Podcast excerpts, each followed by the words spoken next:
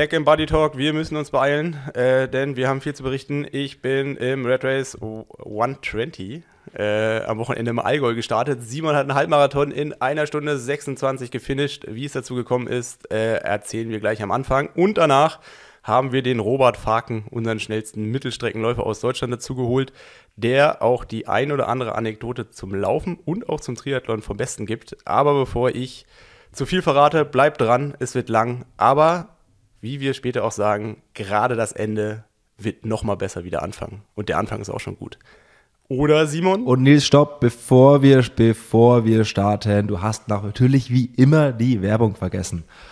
Unser Buddy Talk wird präsentiert von Coro, wem sonst? Unserem Lieblingsbuddy für alle Snacks und den ganzen Treibstoff, den wir als Ausdauersportler und Sportlerinnen brauchen, um tagtäglich laufen, schwimmen und Radfahren zu können. Coro hat alles, was wir uns wünschen, von den grundlegenden Sachen wie Nüsse, Haferflocken und natürlich alles in Großpackungen. Haferflocken gibt es in zwei Kilo Säcken, Nüsse auch nur in Kilo Säcken und neben den ganzen gesunden Grundnahrungsmitteln hat Koro auch ganz schön viel geile Snacks. So geile Nüsse mit Schoki überzogen und irgendwelche Chips und nee, was hat Koro noch alles? Also es ist wirklich, es lässt keine Wünsche offen. Als du Grundnahrungsmittel gesagt hast, habe ich direkt dran gedacht. Grundnahrungsmittel Nummer eins bei mir sind gerade äh, Mandeln mit so Kakaoüberzug. und wenn man davon mal ein Kilo hat, ähm, ja, hat man ein bisschen was davon zu knabbern. Ähm, aber das ist auf jeden Fall mein absoluter Favorite für den Mai. Ähm, Gibt es natürlich auch mit richtiger Schokoglasur und alles, was das Herz begehrt, auch andere Nüsse. Und es gibt auch noch so feines, es gibt noch so feine Sachen wie rote Beete-Chips und ich glaube, wir könnten da jetzt stundenlang weitermachen. Aber guckt am besten selbst mal bei der Koro-Drogerie vorbei als Sportler, Sportlerin, ich kann es euch wirklich nur ans Herz legen, es ist der beste Ort, wenn es um Sachen, wenn es darum geht, die Speisekammer zu befüllen. Und wenn ihr bei der Coro Drogerie bestellt und ein kleines bisschen mit uns sparen wollt, dann gibt es mit dem Code BuddyTalk 5% auf deinen nächsten Speisekammer-Refill. Und damit geht's ab in die Folge. Viel Spaß!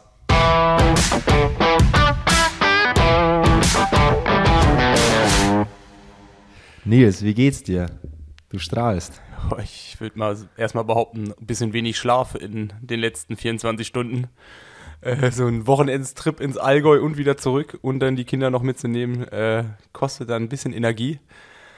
Nichtsdestotrotz, ja, Wochenende war gut, Wochenende hat Spaß gemacht, dementsprechend gibt es auch keinen Grund zum Trübsalblasen.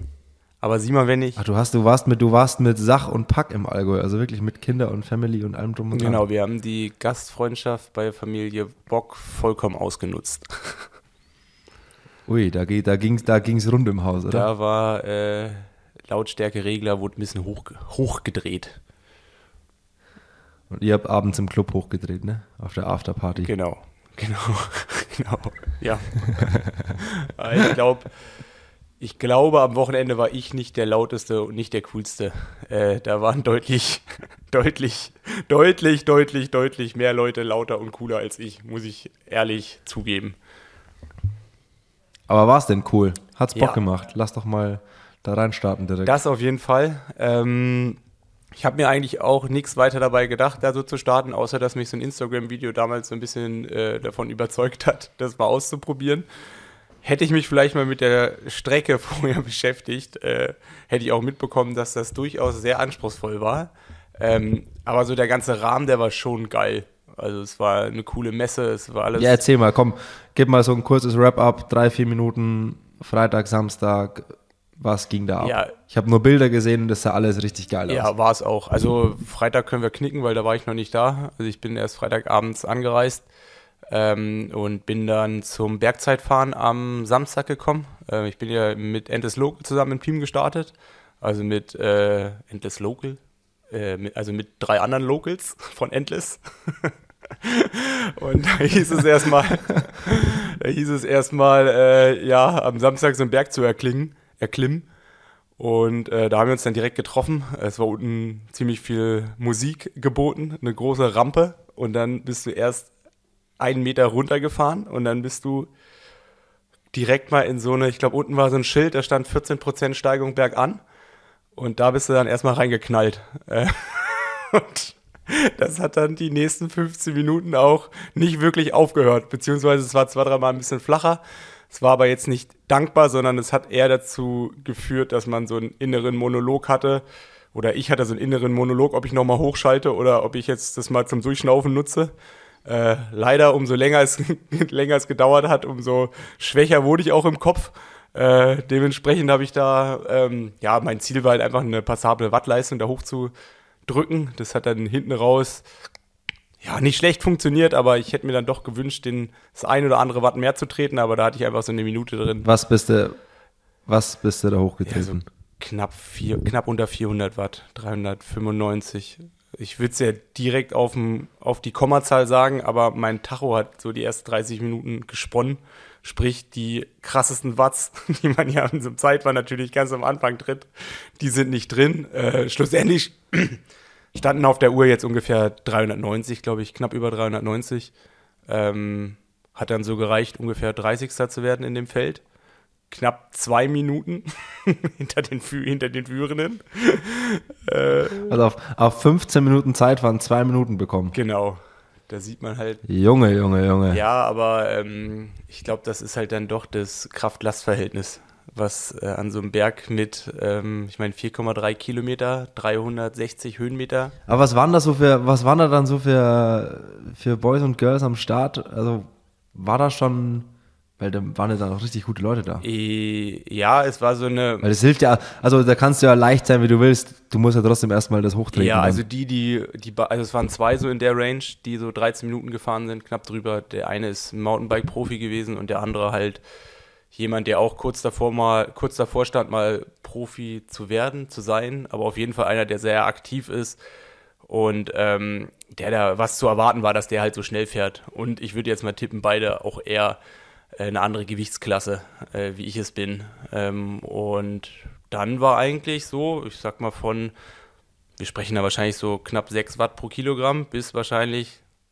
3, 2 bis 3 Watt pro Kilogramm, war halt alles dabei. Also ich weiß nicht, wie, wie, wie schnell dann die, die hinteren waren, aber es war wirklich von aufgestylt äh, 10.000 Euro Maschinen bis äh, 500 Euro Maschinen war alles dabei. Also von richtig coolen Jungs und halt ganz normalen Radfahrern. Ähm, es war irgendwie eine, eine coole bunte Mischung. Und das Orga-Team vor Ort hat das halt, daraus halt ein richtig geiles Event gemacht. Also mit irgendwie am Sonntagmorgen bist du in so einem bengalischen Feuer gestartet. Ähm, das Zeitfahren ging halt von so einer Rampe los, die geil aufgebaut war, halt immer Musik. Ähm, richtig coole Moderation so am, am, am Streckenrand. Und, und das war schon richtig geil. Das hat schon Bock gemacht und du hast dich da auch sehr leicht von infizieren lassen, dass du da halt auch ordentlich Gas gibst. Und nach der Ergebnisliste vom, von dem Bergzeitfahren gab es dann die Startaufstellung für Sonntag. Genau, es war so, dass, also es war ja ein Teamrennen, dann wurden drei Zeiten zusammenaddiert, also die drei besten. Und daraus hat sich der Startblock für Sonntag ergeben. Also sprich, wenn du da jetzt gut gewesen bist in dem Zeitfahren, äh, konntest du weiter vorne starten. Beziehungsweise es gab halt nur Block A, B, C. Also sprich, Block A war halt auch entweder von Platz 1 bis, schieß mich tot, 200, 300. Also im schlimmsten Fall bist du halt dann doch auch ein, ein Stückchen weiter hinten gestartet. Ähm, und so ging es dann halt weiter. Also du musstest das Zeitfahren auch nicht fahren, ähm, aber du hättest dann diesen Handicap-Start in Kauf nehmen müssen. Ähm, ja, was, was jetzt nicht unbedingt den, dein Rennen verhagelt hätte, aber was am Anfang dann doch gefährlicher ist, nach vorne zu fahren und ähm, ja, dann ein, zwei extra Watts gekostet hat. Ähm, ja, und dann ging es halt los am Sonntagmorgen um 6 Uhr. Äh, Wie, scha wie, also um 6 Uhr? 6 Uhr äh, 45 war scharfer Start. Also Wirklich, so früh? ja, und ich glaube, wir können wirklich von Glück reden, dass äh, es halt ein brutal warmer Tag war, weil ich glaube, so ein paar Tage vorher hätte man da nicht mit kurzer Hose stehen können, ohne, ohne zu frieren. Und so war schon auch frisch, aber es war halt schon irgendwie knappe 10 Grad. Und genau, dann standest du äh, so eingezäunt. Ich würde mal meinen, so vom ersten bis zum letzten Startreihe von einem knappen Kilometer. Also wir haben von, wir sind dann aus dem Block A gestartet. Wir haben die hinteren schon gar nicht mehr gesehen. Und dann hast du dich so den Rad da hingestellt und erstmal 20 Minuten mit deinen Nähe, mit, dein, mit deinem Team, mit deinem Team unterhalten oder mit allen, die irgendwie in deinem Umfeld waren. Und äh, ja, war eigentlich super entspannt, bis es dann losging. Wie scharf wurde da gefahren? Also wie muss ich mir das vorstellen? Was ist so, also ich, ein paar Kumpels von mir sind ja auch mitgefahren ähm, und die meinten schon auch so, boah, es ging irgendwie vorne richtig rund. Und wie muss ich mir die Dynamik von so einem Ding dann vorstellen? Das ist brutal. Also ja, Kumpels von dir sind mitgefahren. Einer ist sogar mal äh, auf meine Höhe gefahren und hat, hat, hat gegrüßt von dir. Es war, es war bestimmt der Wachti. Ja, das kann gut sein. Äh, so, so, ein, so, so ein ganz kleiner Leichter auch. Ja, oh, ich habe es auch nicht mehr so im Kopf. Das war am Anfang wirklich so okay, hektisch und äh, sobald ich angefangen habe, mich zu unterhalten, habe ich wieder zehn Plätze verloren. Da musstest du wieder nach vorne fahren. Und ähm, ja, äh, fangen wir von vorne an. Ersten 0 bis Kilometer 6 war neutrale Zone und die wurde so brutal gefahren. ich glaube, das. Du startest ja so ein bisschen zeitversetzt. Also die ersten müssen ja erstmal einklicken, fahren los und dann geht's ja so weiter. Also es ist ja nicht so wie beim Marathon, wo alle gleichzeitig los äh, starten, sondern du hast halt immer so, du guckst halt, dass der Vordermann irgendwie losfährt und dann fährst du halt los. Also entsteht ja schon irgendwie zwischen den Fahrrädern immer eine Lücke. Und nach 500 Meter kam eine Rechtskurve. Und dadurch, dass von hinten ja auch alle das Bedürfnis hatten, nach vorne zu kommen, hast du erstmal reingetreten, um dieses Loch zu, äh, zuzufahren. Und dann kam die Kurve und dann wurde erstmal direkt in die Eisen gegangen. Und ich habe nach 500 Meter schon gedacht, boah, das wird hier heute ein Tag. und äh, genau so sind wir dann auch die ersten sechs Kilometer durch die Innenstadt gefahren. Also ich habe durch äh, Verkehrsinseln, Kreisverkehre, wo du nicht genau wusstest, wo die schnelle oder kürzere, wo der schnellere oder kürzere Weg ist. Und boah, also man musste wirklich richtig auf der Hut bleiben, dass da nichts passiert. Also um mich rum sind jetzt auch keine Stürze passiert. Aber ähm, der Puls war jetzt nicht unbedingt deswegen hoch, weil ich viel in die Pedale getreten habe, sondern einfach, weil ich so konzentriert sein musste oder weil man so konzentriert sein musste, dass man da halt nichts Falsches macht und halt immer noch seine Position hält, beziehungsweise jeder hat natürlich auch diesen Drang, erstmal nach vorne zu kommen, weil vorne ist es dann deutlich entspannter. Aber am Anfang hat halt jeder Energie. Also, und ich meine, du kennst das Spiel ja.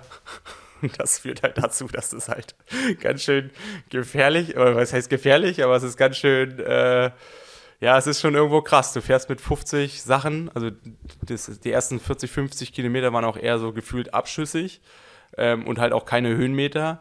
Und dann knallst du damit ja, in Summe 2000 und äh, ich sag mal, vorne haben auf jeden Fall 200, 300 Leute richtig reingehalten, knallst du da halt runter, immer in der Hoffnung, äh, keine Position zu verlieren und äh, sich da irgendwie durchzumogeln. Und dann halt mit allem, also rechts überholt, links überholt.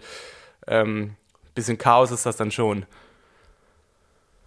Aber auch geil, ne? Ja, also, so eine Mischung. Ich finde find sowas, ich find, find sowas ja ähm, bei so RTFs, wenn das dann also was also jedermann RTFs und wenn dann da gibt es dann doch auch ein paar Leute, die es da irgendwie wissen wollen, wenn es dann da so ein bisschen hektisch rund geht. Ähm, Finde ich schon geil, aber wenn es halt dann so viele sind, wie du sagst, dann wird es halt auch richtig gefährlich. Ne? Ja, also O-Ton. Du weißt ja auch nicht, du weißt ja auch nicht, wie gut beherrschen die das alle hier, ähm, das alles im Griff zu haben. Ja, also O-Ton Niklas Bock, das ist die schönste RTF im ganzen Jahr. und ja, und wie ging es dann weiter? Mach mal, geben, komm mal vorwärts. Hier. Ja, äh, also irgendwie habe ich mich dann auch mal nach vorne geschummelt, ähm, habe dann irgendwann auch eingesehen, oder was heißt eingesehen, habe dann irgendwann nach 30 Kilometern, wo die Straße irgendwie ein bisschen breiter, ähm, da war es dann doch deutlich leichter nach vorne zu fahren und ich habe mich dann auch geärgert, dass ich eigentlich am Anfang so viel Energie damit, in, oder so viel Energie reingesteckt habe, vorher schon nach vorne zu fahren. Und dann war es da eigentlich so eine Truppe vorne, so ein Team aus Hamburg in Regenbogentrikots, die das alles so ein bisschen kontrolliert haben. Und ähm, ja, der erste Scharfrichter. Also, aber die, die, die, Red, die Red Race Jungs. Nee, die haben sich da, also Fritz hat sich immer so dahinter eingereiht. Ich habe den nur einmal in der, in der Führung gesehen und dann musste ich auch mal. Aber du bist da vorne mitgefahren? Ja, also, also ja, ich war einmal, habe ich meine Nase in den Wind gesteckt und sonst habe ich mich da auch irgendwo, äh, wo die Kapitäne halt sind, so um Platz 15 bis 20, ne? Da bin ich halt gefahren. ja, und dann kam halt der. Hatte, hatte, hatte, hattest du Helfer dabei? Ja, also wir als Team haben uns relativ schnell eigentlich äh, nicht mehr gefunden. Also die Jungs am Anfang waren sie noch um mich rum. Ähm, aber wir haben eigentlich auch gesagt, wir fahren jetzt nicht unbedingt als Team, sondern wir fahren halt so, dass halt jeder ähm, gesund halt ins Ziel kommt und jeder da, wo er halt auch von der Leistungsklasse ist. Ähm, und deswegen war ich dann vorne, dann ging es in den Berg rein und dann ist die Gruppe auch schnell kleiner geworden. Ähm, es war schon da, Wurde er da auch direkt, wurde er am Berg auch direkt dann irgendwie so ein bisschen attackiert und so ein bisschen aussortiert, dass da viel wegplatzt oder wie? Also so, es war einer von wie ernst haben die einer gemacht? von den 13 Minuten Jungs vom Bergzeitfahren, der ist da vorne weggefahren. Also ich würde mal sagen, der hat uns auch direkt mal eine Minute gegeben. Der Anstieg war so knapp 10 Minuten lang, der hat uns eine Minute gegeben. Und äh, oben haben wir ihn wieder eingesammelt, weil da ist er mal ausgetreten und hat noch ein bisschen Wasser gelassen. Ne? da, war, da war meine Moral erstmal auch natürlich im Eimer. Ähm, aber hinten wurde schon, also das Ding wurde ganz schön ordentlich gefahren. Aber ich habe schon gedacht, so, oh, jetzt bin ich hier so 20., 30., verliere eher Plätze. Oh, das wird heute ein langer Tag, äh, weil es wurde schon sportlich, sportlich da gefahren. Und ähm, es war halt, du bist halt diesen Zubringer gefahren, dann eine Runde und den ersten Teil von der Runde bist du das zweite Mal noch gefahren und dann Richtung Ziel. Also sprich, die ersten beiden Pässe, die so zehn Minuten gedauert haben, die bist du zweimal gefahren. Und dann gab es den Riedberg-Pass und das war ein richtiger Endgegner, so oh, gefühlt immer zweistellige Prozente und ich hatte auf jeden Fall deutlich zu wenig Gänge dafür. Ähm, genau, und dann hat beim ersten, beim ersten ähm, Anstieg hat sich das Feld ganz schön in die Länge gezogen, aber dann wurde wieder so rausgenommen. Ähnliches Spiel beim zweiten Anstieg und da waren wir immer noch eine, boah, bestimmt knapp 100 Mann Gruppe, 50, 60. Ich meine, es fühlt sich so komisch an. Ähm, und den richtig krassen Scharfrichter, den gab es dann in, an diesem Riedberg-Pass. Und da sind vorne zwei, drei rausgefahren. Ähm, ich bin dann eigentlich so mit den ersten Verfolgern oben rüber.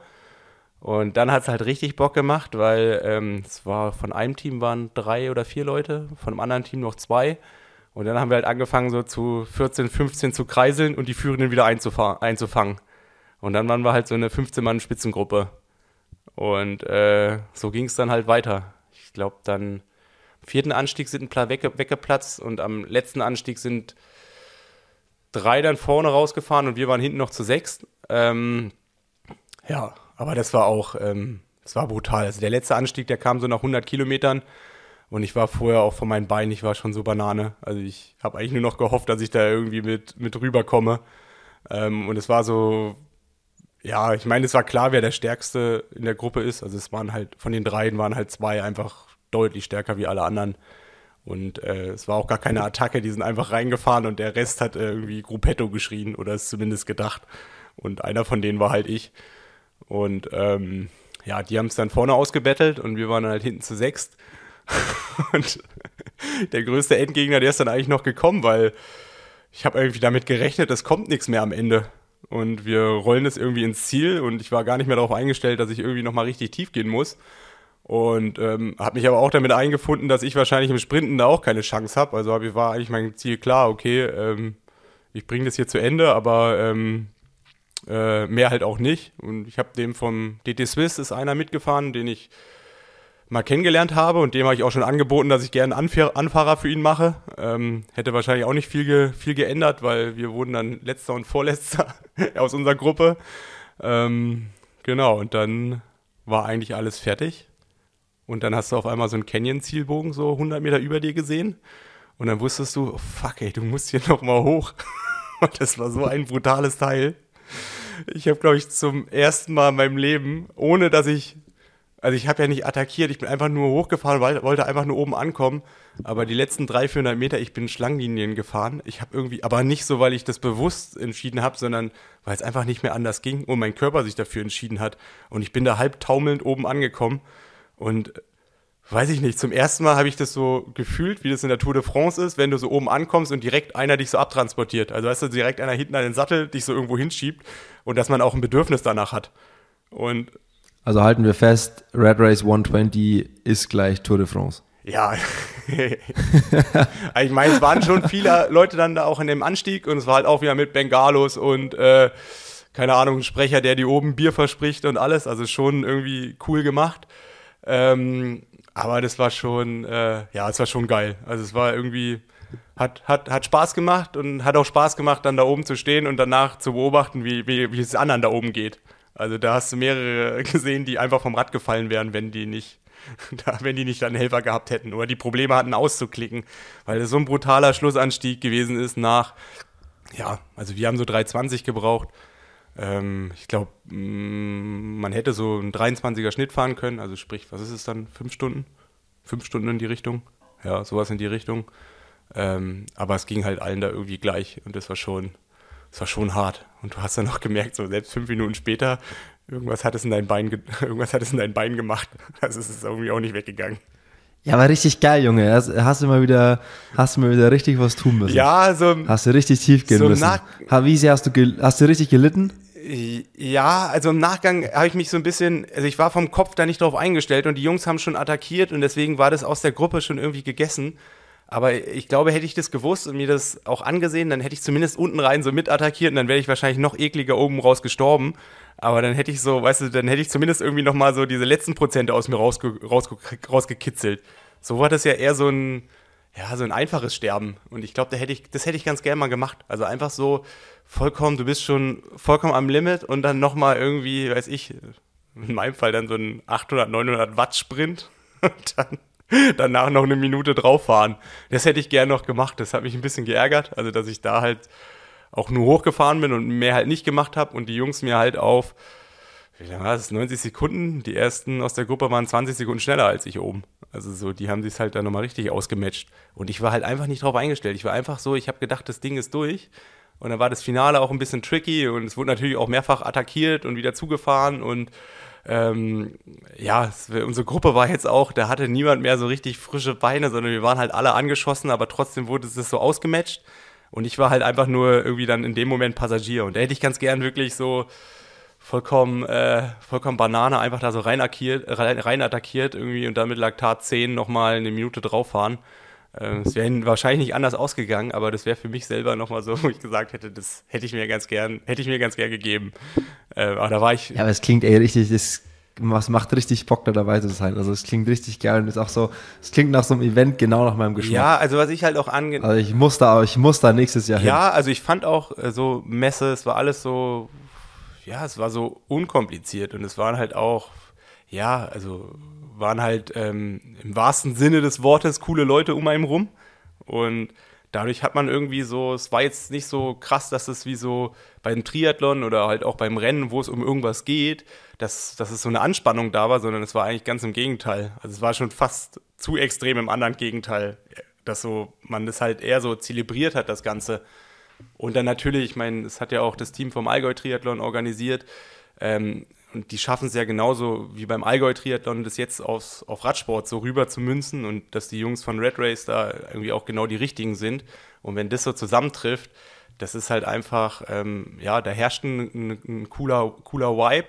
Und ähm, mir hat es auf jeden Fall sehr viel Spaß gemacht. Also auch allein darum, äh, allein deswegen so, ja, in einem Radrennen, ich konnte irgendwie eine Rolle spielen, weiß ich, wurde nicht einfach so abgehängt die Strecke hat halt brutal viel geboten mit den Höhenmetern. Ich glaube, ich kann mir halt nicht vorstellen, dass es so jedermann, jedermann Rennen gibt, wo man halt ähnliches Profil bekommt. Und das war halt alles, hat richtig Bock gemacht und jeder hatte halt auch Bock, sich da irgendwie ein, einzuschenken. Und das war halt von ja, vorne äh, ja, sehr semi-professionell bis hinten ähm, einfach nur dabei sein, war halt alles dabei. Und das, also ich glaube, ich glaube, dir gefällt das. Also mir hat es auch gefallen. Ich könnte mir sowas auch vor, vor, vorstellen, irgendwie noch in fünf Jahren zu machen. Ähm, ich hoffe mal, dass ich dann noch genauso fit bin, weil da macht es natürlich noch deutlich mehr Spaß, weil der Riedberg passt. Das ist schon auch ein ganz schöner Endgegner. Aber ähm, ja, vielleicht reden wir nächstes Jahr über das Timmelsjoch genauso. ich wollte sagen, der, der Ötzi wird äh, unsere Teamkarriere, äh, der Start unserer Teamkarriere, Nils. Aber wir müssen, wir müssen mal, so geil das alles klingt, und ich würde echt noch gern lang übers äh, Red Race ähm, 120 weiter quatschen. Vielleicht wollen wir mal Ingo von Red Race vielleicht mal hier reinholen glaube, der hat auch vielleicht so ein bisschen äh, guten Quatsch zu erzählen. Ähm, auf jeden Fall klingt das irgendwie alles ganz geil und ich habe bei Ingo in der Story nur gesehen, er hatte vor, das Wacken des Radsports zu organisieren und was er bekommen hat, war das Woodstock des äh, Radsports und es sah auf jeden Fall alles richtig cool aus und ist, glaube ich, eine Veranstaltung, wo man dabei sein muss. Ja, also. Und im Herbst, es ist quasi das äh, Scrail des Radsports. Ja. O-Ton Ingo noch oben im Ziel. Äh, erst hat er nur Ersche gesehen, dann hat er nach rechts und links gesehen und hat gesagt, ach so, eigentlich auch ganz schön hier.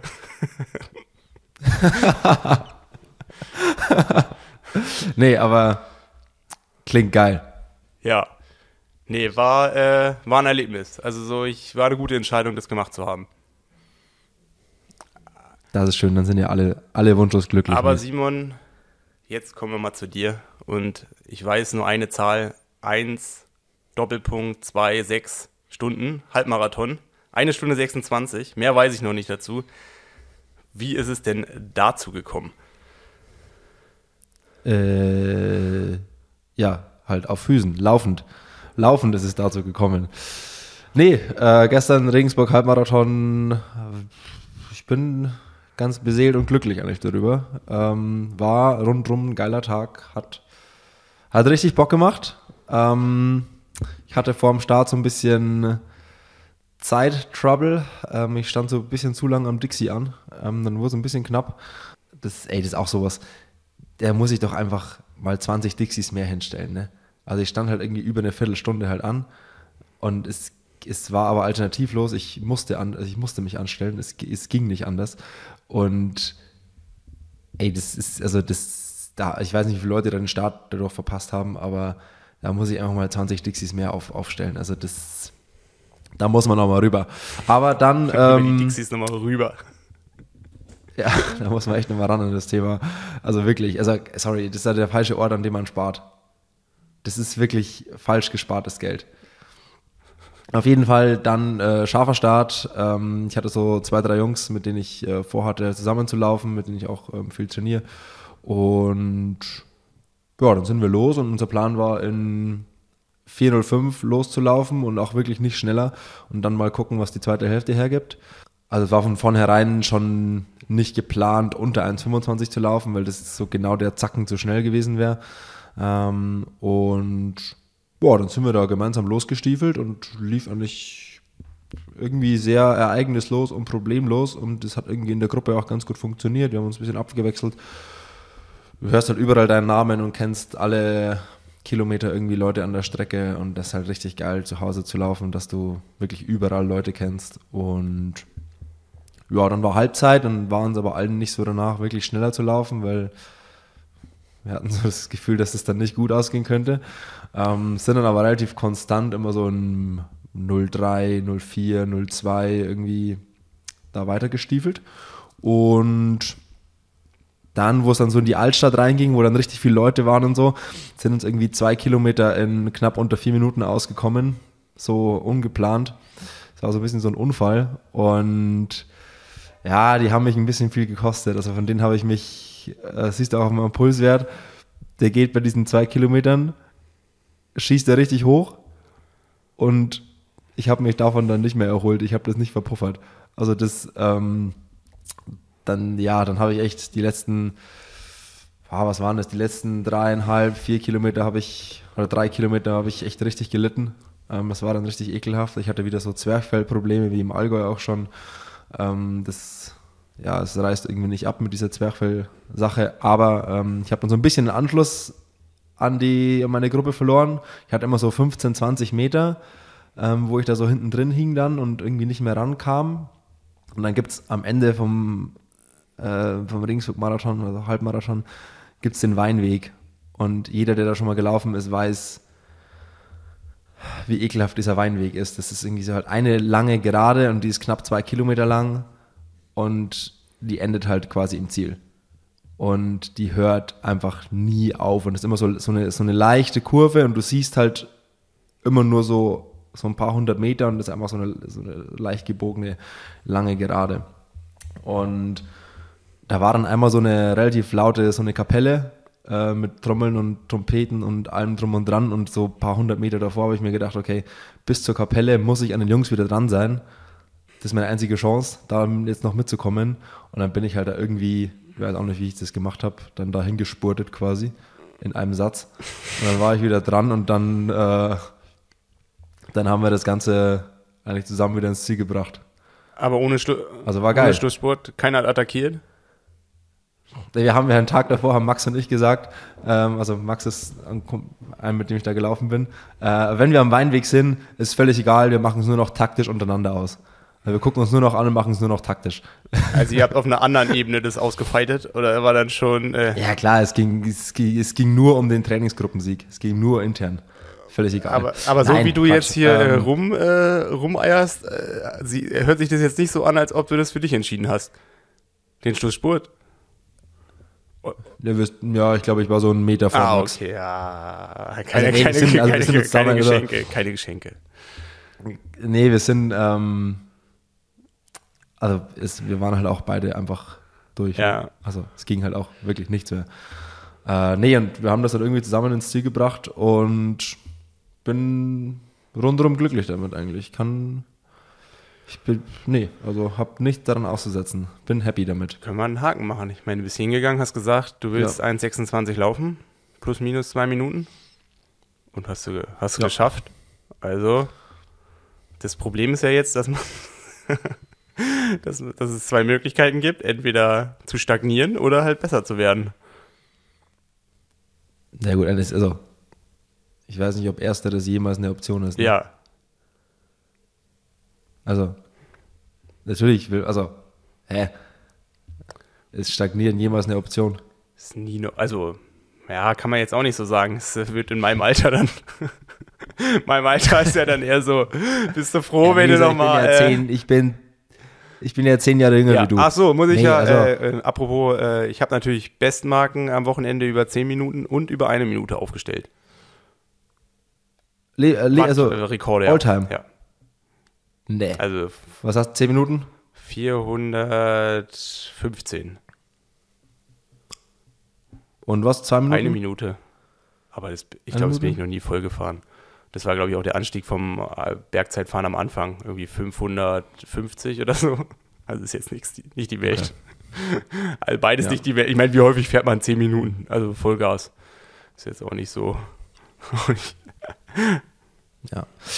Nee, aber ähm, wir haben dann noch danach, äh, ein anderer Kumpel von mir ist äh, noch Marathon gelaufen, den haben wir noch so ein bisschen supportet dann und sind wir mit dem Rad äh, ihm so ein bisschen entgegengefahren und boah, also wir hatten einen rundum gelungenen, schönen Sonntag mit bisschen Und Sport. abends äh, Burger, Pommes oder Pizza bestellt. Äh, irgendwie weder noch, ich war zu voll für alles. Ich habe das genommen, was der Kühlschrank noch hergegeben hat. Also grünen Salat mit äh, bisschen Paprika und äh, Zwiebeln. Klar, mit, mit Quinoa und Tofu. Ja. Ah, solide, solide. Weitermachen, ne? Mehr habe ich eigentlich dazu nicht zu erzählen. Es gibt keine interessanten Geschichten dazu. Es ist, lief rund, ähm, hat Spaß gemacht und war ein gutes Rennen. Machen wir da doch mal einen Punkt, ne? Wir machen einen Punkt. Äh, wir frühstücken noch ganz kurz die Rennergebnisse vom Wochenende ab, was ja doch irgendwie einige sind. Und dann gibt es endlich das lang angekündigte Interview mit Robert Farken. So, Nee, du hast noch was vergessen. Am Wochenende. Wir wollten bei Robert Wagner Was abwarten, vergessen? dass er endlich wieder Rennen bestreitet. Das hat er am Wochenende gemacht. Ist persönliche Bestleistung über 800 Meter gelaufen. 1,45,6 und hat nach 460 Tagen knapp das erste Mal wieder ein Rennen bestritten. Also äh, sind wir zur rechten Zeit am rechten Ort mit dem Interview. quasi Roberts Comeback-Interview. Quasi, ja. Aber vor dem Rennen, leider. So. Was war am Wochenende geboten? Das war wirklich äh, so einiges. Am Samstag ging es beim Ironman Lanzarote rund. Bei den Frauen hat gewonnen Lydia Dant vor Lisbeth Verbiest und Jean Collonge. Collonge? Cologne. Collonge? Jean Cologne. Kannst du mir helfen, Nils? Cologne? Ich weiß auch nicht. Ich habe auch schon Ewigkeit mit der, mit, also die, die ist ja Französin und die gibt's ja, die ist Ja, ja, genau. auch eher so mein Alter. Äh, aber ich weiß auch nicht, wie man das ausspricht. Müssen wir mal Maurice fragen, als Franzose. Okay. Dann bei den Männern hat gewonnen Arthur Horso vor Nick Heldorn und Cameron Worth. Dann der Sonntag hat den 70.3 Greichkau mitgebracht. Gewonnen bei den Frauen hat Laura Philipp vor Lucy Charles und Ellie Salthouse. Bei den Männern ein deutscher Sieg mit Rico Bogen vor Patrick Lange und Andreas Salvisberg. Bei der Challenge St. Challenge St. Pölten hat Lotte Wilms gewonnen vor Daniela Kleiser und Caro Lerida. Den Männersieg hat Tom Hug eingefahren vor Lukas Hollaus und Ruben Zepunkte. Zepuntke. Dann The Championship Samorin hat gewonnen bei den Frauen India Lee vor Caroline Pole und Sarah Perez Salah. Den Männersieg hat geholt Mathis Margiri vor Aaron Royal und unserem Freund Frederik Funk. Dann war noch die erste Bundesliga zu Gast im Kraichgau und sowohl bei den Frauen als auch bei den Männern hat das Team aus Burschütten den Sieg eingefahren. Kleine äh, lustige Story vielleicht noch zum 70.3 Kraichgau und Lucy Charles. Äh, das war ja wohl mehr als spontan. Die stand auf, die war nirgends am Zettel, die war bei keiner Pressekonferenz, die war, es war nicht abzusehen, dass die kommt. Ähm, zumindest in der Außenbetrachtung nicht. Und sie hatte ihre zwei letzten Tage, die sie in diesem drei Monatsfenster aus UK raus darf, verwendet, um nach Kraichgau zu kommen und ist am Samstag um 10 Uhr erst gelandet und ist quasi Sonntag direkt nach dem Rennen wieder los, dass sie nur zwei Tage in Deutschland ist oder irgendwie nur 36 Stunden in Deutschland war und ist auch quasi ein Hauruck spontan Ding geworden. Nee, es gibt irgendwas zu sagen zu den Ergebnissen am Wochenende von dir. Ähm, ich meine, ich konnte es selber relativ schwer verfolgen, weil ich ja selber zu der Zeit im Einsatz war, zumindest am Sonntag. Ich finde viele überraschende Ergebnisse. Also ja. viel, womit ich nicht unbedingt gerechnet hätte. Also angefangen von St. Pölten, äh, Tim Hug, habe ich noch nie gehört. Also muss ich mir selber eingestehen. Und der hat ja ein super solides Rennen gemacht und ist da ganz schön abgegangen und hat das super souverän gewonnen. Ähm, ja, müssen wir mal recherchieren, äh, äh, ob man den, oder man muss den jetzt fortan auf dem Zettel haben, aber wo der herkommt, was der so macht und warum der jetzt auf einmal so ein Rennen gewinnt, ne? das, war auf jeden Fall überraschend. Ähm, klar, weil natürlich auch Nico hat krankheitsbedingt Probleme gehabt, ist ausgestiegen. Sebi ist nicht ins Ziel gekommen, aber nichtsdestotrotz, äh, die Leistung, die er da geboten hat, die war äh, nicht von schlechten Eltern. Ähm, ich fand so, Championship war das eigentlich, was am wenigsten überraschend war. Ähm, auch der Franzose, der Gewinner, der Marguerite, ähm, der hat ja schon dieses Jahr auch äh, gute Ergebnisse gehabt. Ähm, ja, was, was, war, was war das andere? Kraichgau, das war natürlich die größte Überraschung. Ich meine, ähm, dass der Rico Bogen schwimmen und Radfahren kann, das hat er ja schon des Öfteren bewiesen. Also der ist letztes Jahr auch im Bundesliga-Team von mir beim Team Berlin gestartet und ist oben am Schliersee am spitzigen Sattel mit als erstes oben angekommen, hat dann immer so ein paar Probleme beim Laufen gehabt und dass er da jetzt von Start bis Ziel so ein mega souveränes Rennen abfackelt und unter anderem Patrick hinter sich lässt, ist auf jeden Fall äh, oder zeigt auf jeden Fall, dass er da im Laufen einen richtig krassen Sprung gemacht hat und dass der da jetzt auch auf den einen oder anderen Zettel mit drauf ist und die Jugend noch mal mehr aufmischt. Aber hören wir doch mal ganz kurz rein, was äh, Rico selbst zu seinem Rennen sagt. Hi Nils, danke für die Glückwünsche, freut mich. Und ja, der Sieg fühlt sich natürlich extrem geil an. Ähm, dann auch ein paar Freudentränen gehabt, weil es sehr emotional war. Äh, ja, weil es als erster Profisieg und ähm, bei dem Rennen und auch mit der Konkurrenz ähm, ist halt schon sehr besonders. Äh, ja, hat mir vorher schon ein Podium erhofft, aber dass er natürlich der Sieg wird, äh, konnte man sich nicht denken. Aber ist natürlich umso schöner. Und ja, zum Rennen, äh, also beim Schwimmen war ähm, relativ schnell der Lukas Voigt ähm, weg äh, und dann war eine recht große Gruppe, wo ich so an erster oder zweiter Position geschwommen bin. Dann hatten wir aber nicht mehr viel, äh, also nicht mehr stark aufs Tempo gedrückt, sondern war ja, ja so Übergangsbereich für mich. Ähm, äh, ja, also deswegen waren wir auch, glaube ich, zehn Mann oder so zusammen aus dem Wasser. Ähm, da war ja auch Patrick Lange mit dabei in der Gruppe. Äh, genau, der Wechsel lief gut, dann auf, als Dritter aufs Rad. Ähm, und dann hatten wir die ersten 10 Kilometer sind dann auch in Kraichgau zumindest flach. Da hatten wir schon recht ordentlich drauf gedrückt aufs Tempo mit dem Jan und dem Gregor ähm, und konnten uns eigentlich gleich lösen, dass wir dann äh, nur zu viert waren. Ähm, also eine Vierergruppe noch mit dem Jesse Hindres. Äh, ja, und dann geht er in die Berge rein. Das ist ja echt ein sehr bergiges Hinterland in, in Kraichgau, wo es eigentlich nur noch hoch und runter geht.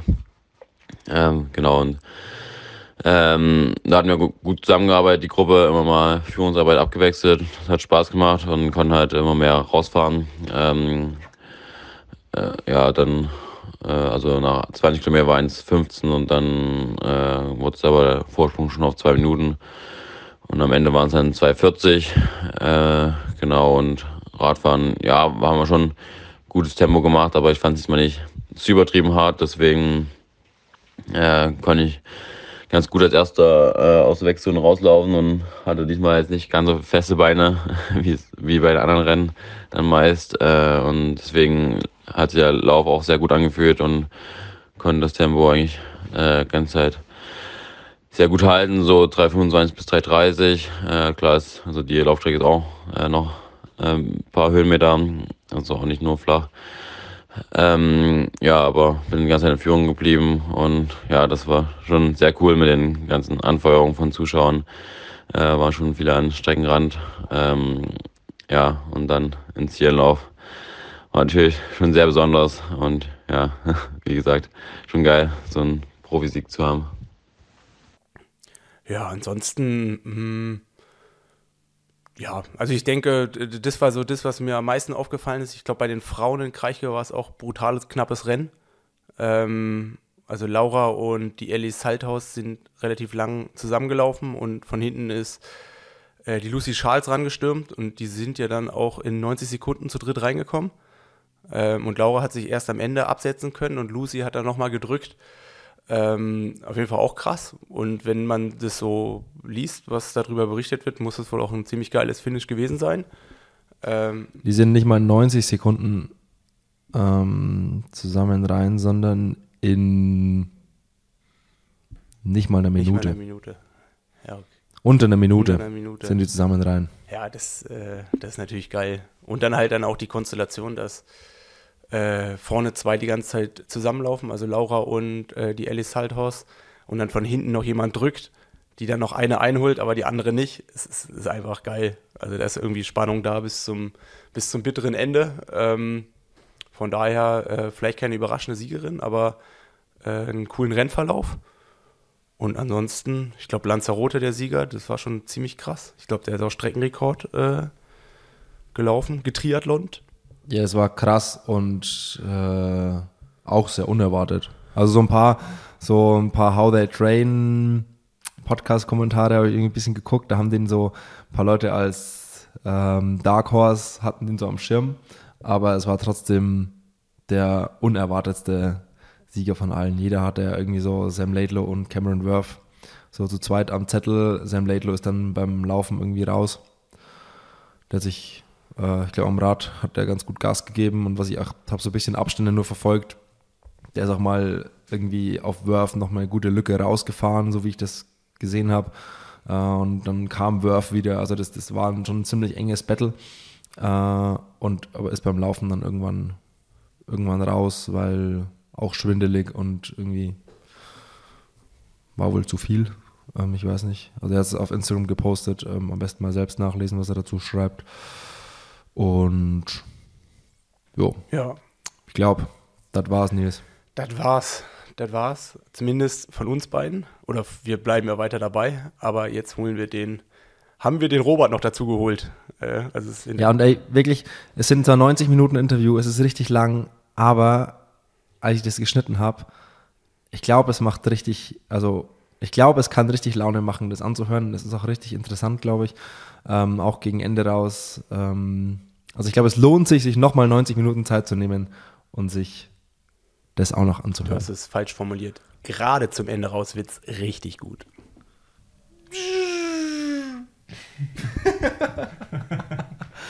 Nee, ich weiß nicht, kennst du gerade jemanden, der hier ist? Ich finde, das ist mal total. Ähm, ich ich kenne ich kenn nur den einen, so einen französischen Läufer von On, ähm, den Romain Vindale. Vindale, der hat so ganz viele Tattoos, auch so am Hals und, und so. Den kenne ich. ja. Und sonst weiß ich halt, dass, dass Jimmy, Jimmy Cressier fährt, ist ziemlich oft dort in, in Font-Romeu, hat auch eine Wohnung dort, soweit ich weiß. Also die französischen Läufer sind schon oft dort und ich habe auch gehört, dass schon des Öfteren auch Briten dort sind. Ja, ja, Briten brutal. Also ich kann die halt alle nicht einschätzen, was die können. Also der Essex hat hier irgendwie so ein Haus. Ähm, deswegen ist so Mokatir und sowas auch da.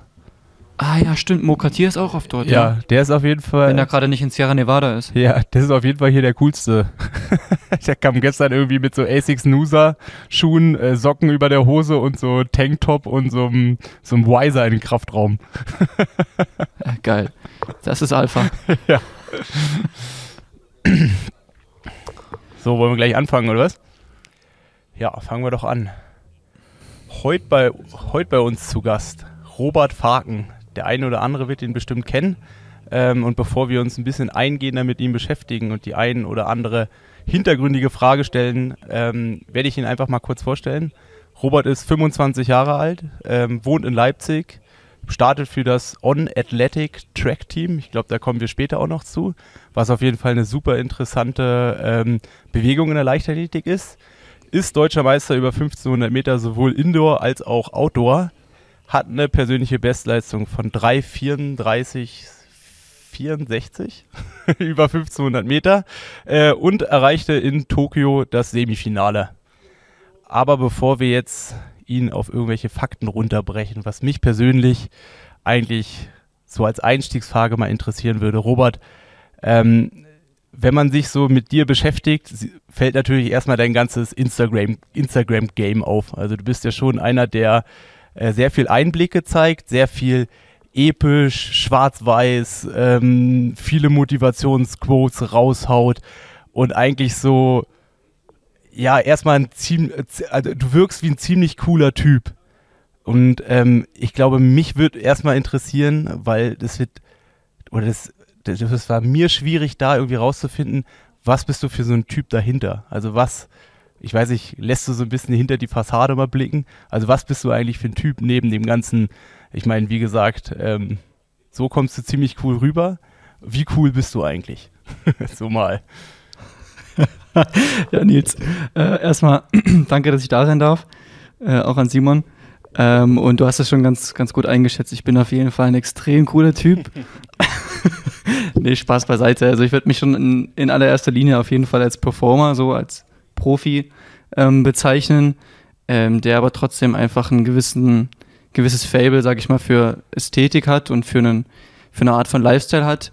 Und ähm, ja, ich mag das gerne, die Sachen, ja, so wie du es gesagt hast, ganz cool und ähm, wie ich es jetzt gerade gesagt habe, ästhetisch eben auch aussehen zu lassen.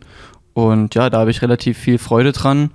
Und ich finde es auch cool, wenn, wenn Leute das, das begeistern, wenn Leute sich davon irgendwie dann auch inspirieren lassen und ich dann damit auch mehrere Menschen erreichen kann, ja. Das macht mir schon viel Spaß. Ja, und was einem als Triathlet natürlich auch das Herz aufgehen lässt, du hast ja auch ein Fable für Kaffee und du hast ein Fable für gut aussehende Bikes, mit denen du auch sehr gerne fährst. Ja. da kann ich nichts mehr hinzuzufügen, ja. Ich bin heute sogar schon damit gefahren. Aber vielleicht kurz zur Erklärung. Ich sitze bei Robert im Wohnzimmer in Leipzig und Nils sitzt weiterhin in Font-Romeu. Also wir nehmen quasi, quasi halb live, halb hybrid auf. Und wir sind so ein bisschen durch deine Hut hier gelaufen. Ja. So, wir waren gerade eben gesunden Döner holen und Big Döner.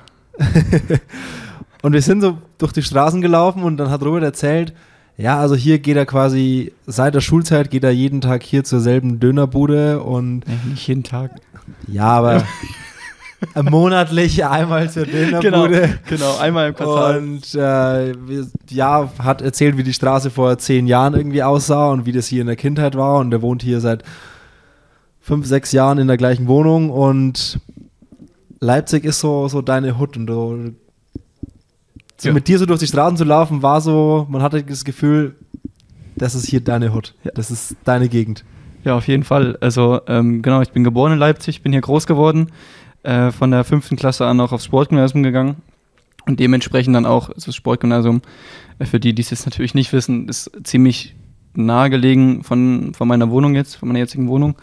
Und dementsprechend kenne ich natürlich die Gegend auch ganz gut. Und ich hatte vorhin schon Simon erzählt, ähm, wir waren eigentlich ab der fünften oder sechsten Klasse so eine, unsere Jungsgruppe so, wir haben uns halt natürlich für ganz besonders cool gehalten und sind halt nicht in der Mensa essen gegangen wie alle anderen, sondern wir sind halt aus der Schule raus und sind irgendwie, wie gesagt, in den Dönerladen gegangen oder in die Pizzeria und haben halt das Essen von extern geholt. Ja, damals war es natürlich auch noch bezahlbar. Also ich komme, ich habe gesagt, ich bin 25, komme auch aus einer Zeit, wo der Döner noch 3 Euro gekostet hat und nicht, nicht irgendwie 6 oder 7 Euro, wie es heute ist.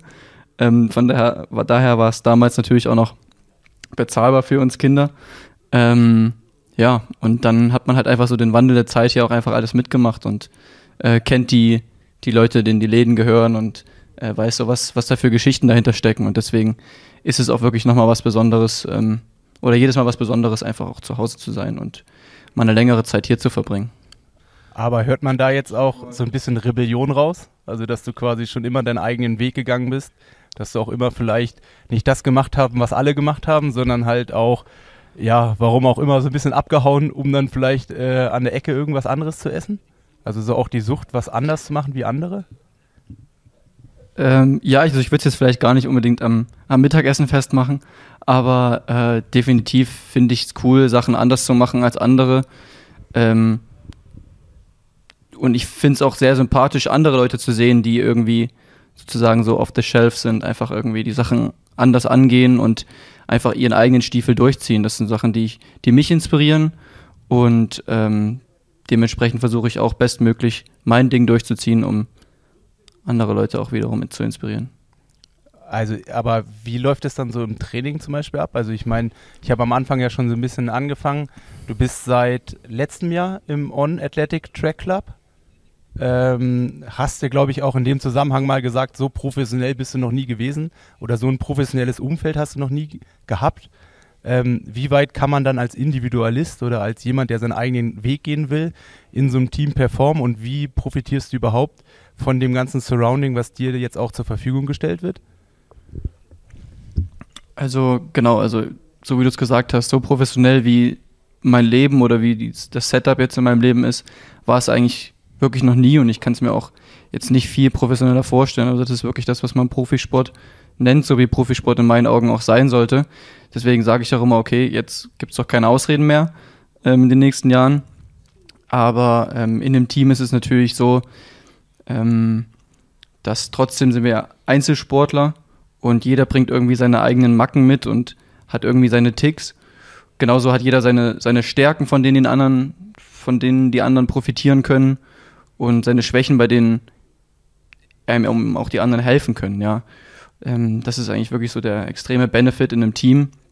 Und bei uns ist es schon trotzdem so, dass ich jetzt ja wirklich so der Typ bin, der einfach wirklich viel alternativ trainiert, viel Cross-Training macht, viel, im, wie du es gesagt hast vorhin, gerne auf schicken Rädern sitzt, ähm, auch hin und wieder mal im, im Schwimmbecken anzufinden ist.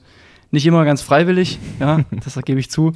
Aber ähm, ja, das ist so ein bisschen mein Ding, so würde ich sagen, in der Trainingsgruppe. Aber ich meine, also ich finde halt von außen das zu betrachten, gerade was On da auf die Beine gestellt hat, finde ich es mega geil. Also gerade was ihr da so auch bei Instagram macht, wenn man so sieht, ich glaube, ihr habt ja auch so eine Höhenbasis in Dal Dalstrom in Südafrika. Also quasi du hast die Möglichkeit und vielleicht, damit man das noch ein bisschen weiter erklären kann, äh, das komplette Jahr über in irgendeine Base zu fahren, wo du mit den Jungs trainieren kannst. Ähm, und ja, sag mal da so ein paar Insights, wie viele Leute seid ihr? Ähm, was ist so das Ziel von dem ganzen Projekt? Ähm, genau. Ja, genau, so wie du es gesagt hast. Also wir sind eigentlich wirklich das, ein Großteil des Jahres irgendwie in Camps. Ähm, klingt es im ersten, erstmal im ersten Moment so, wir sind nie zu Hause. Aber für uns ist es eigentlich wirklich alle so, zum Beispiel, wenn wir in Dalstrom sind oder wenn wir in St. Moritz sind, was so unsere beiden Hauptstandorte sind, dann fühlt sich das schon sehr heimisch an. Also ähm, Dalstrom, da sind wir auf jeden Fall Locals so. Wir kennen, es ist halt ein Dorf, muss man dazu sagen. Wir kennen halt auch wirklich jeden Barista dort, jeden Restaurantbesitzer, jeden Kioskbesitzer, die Mitarbeiterinnen im Supermarkt.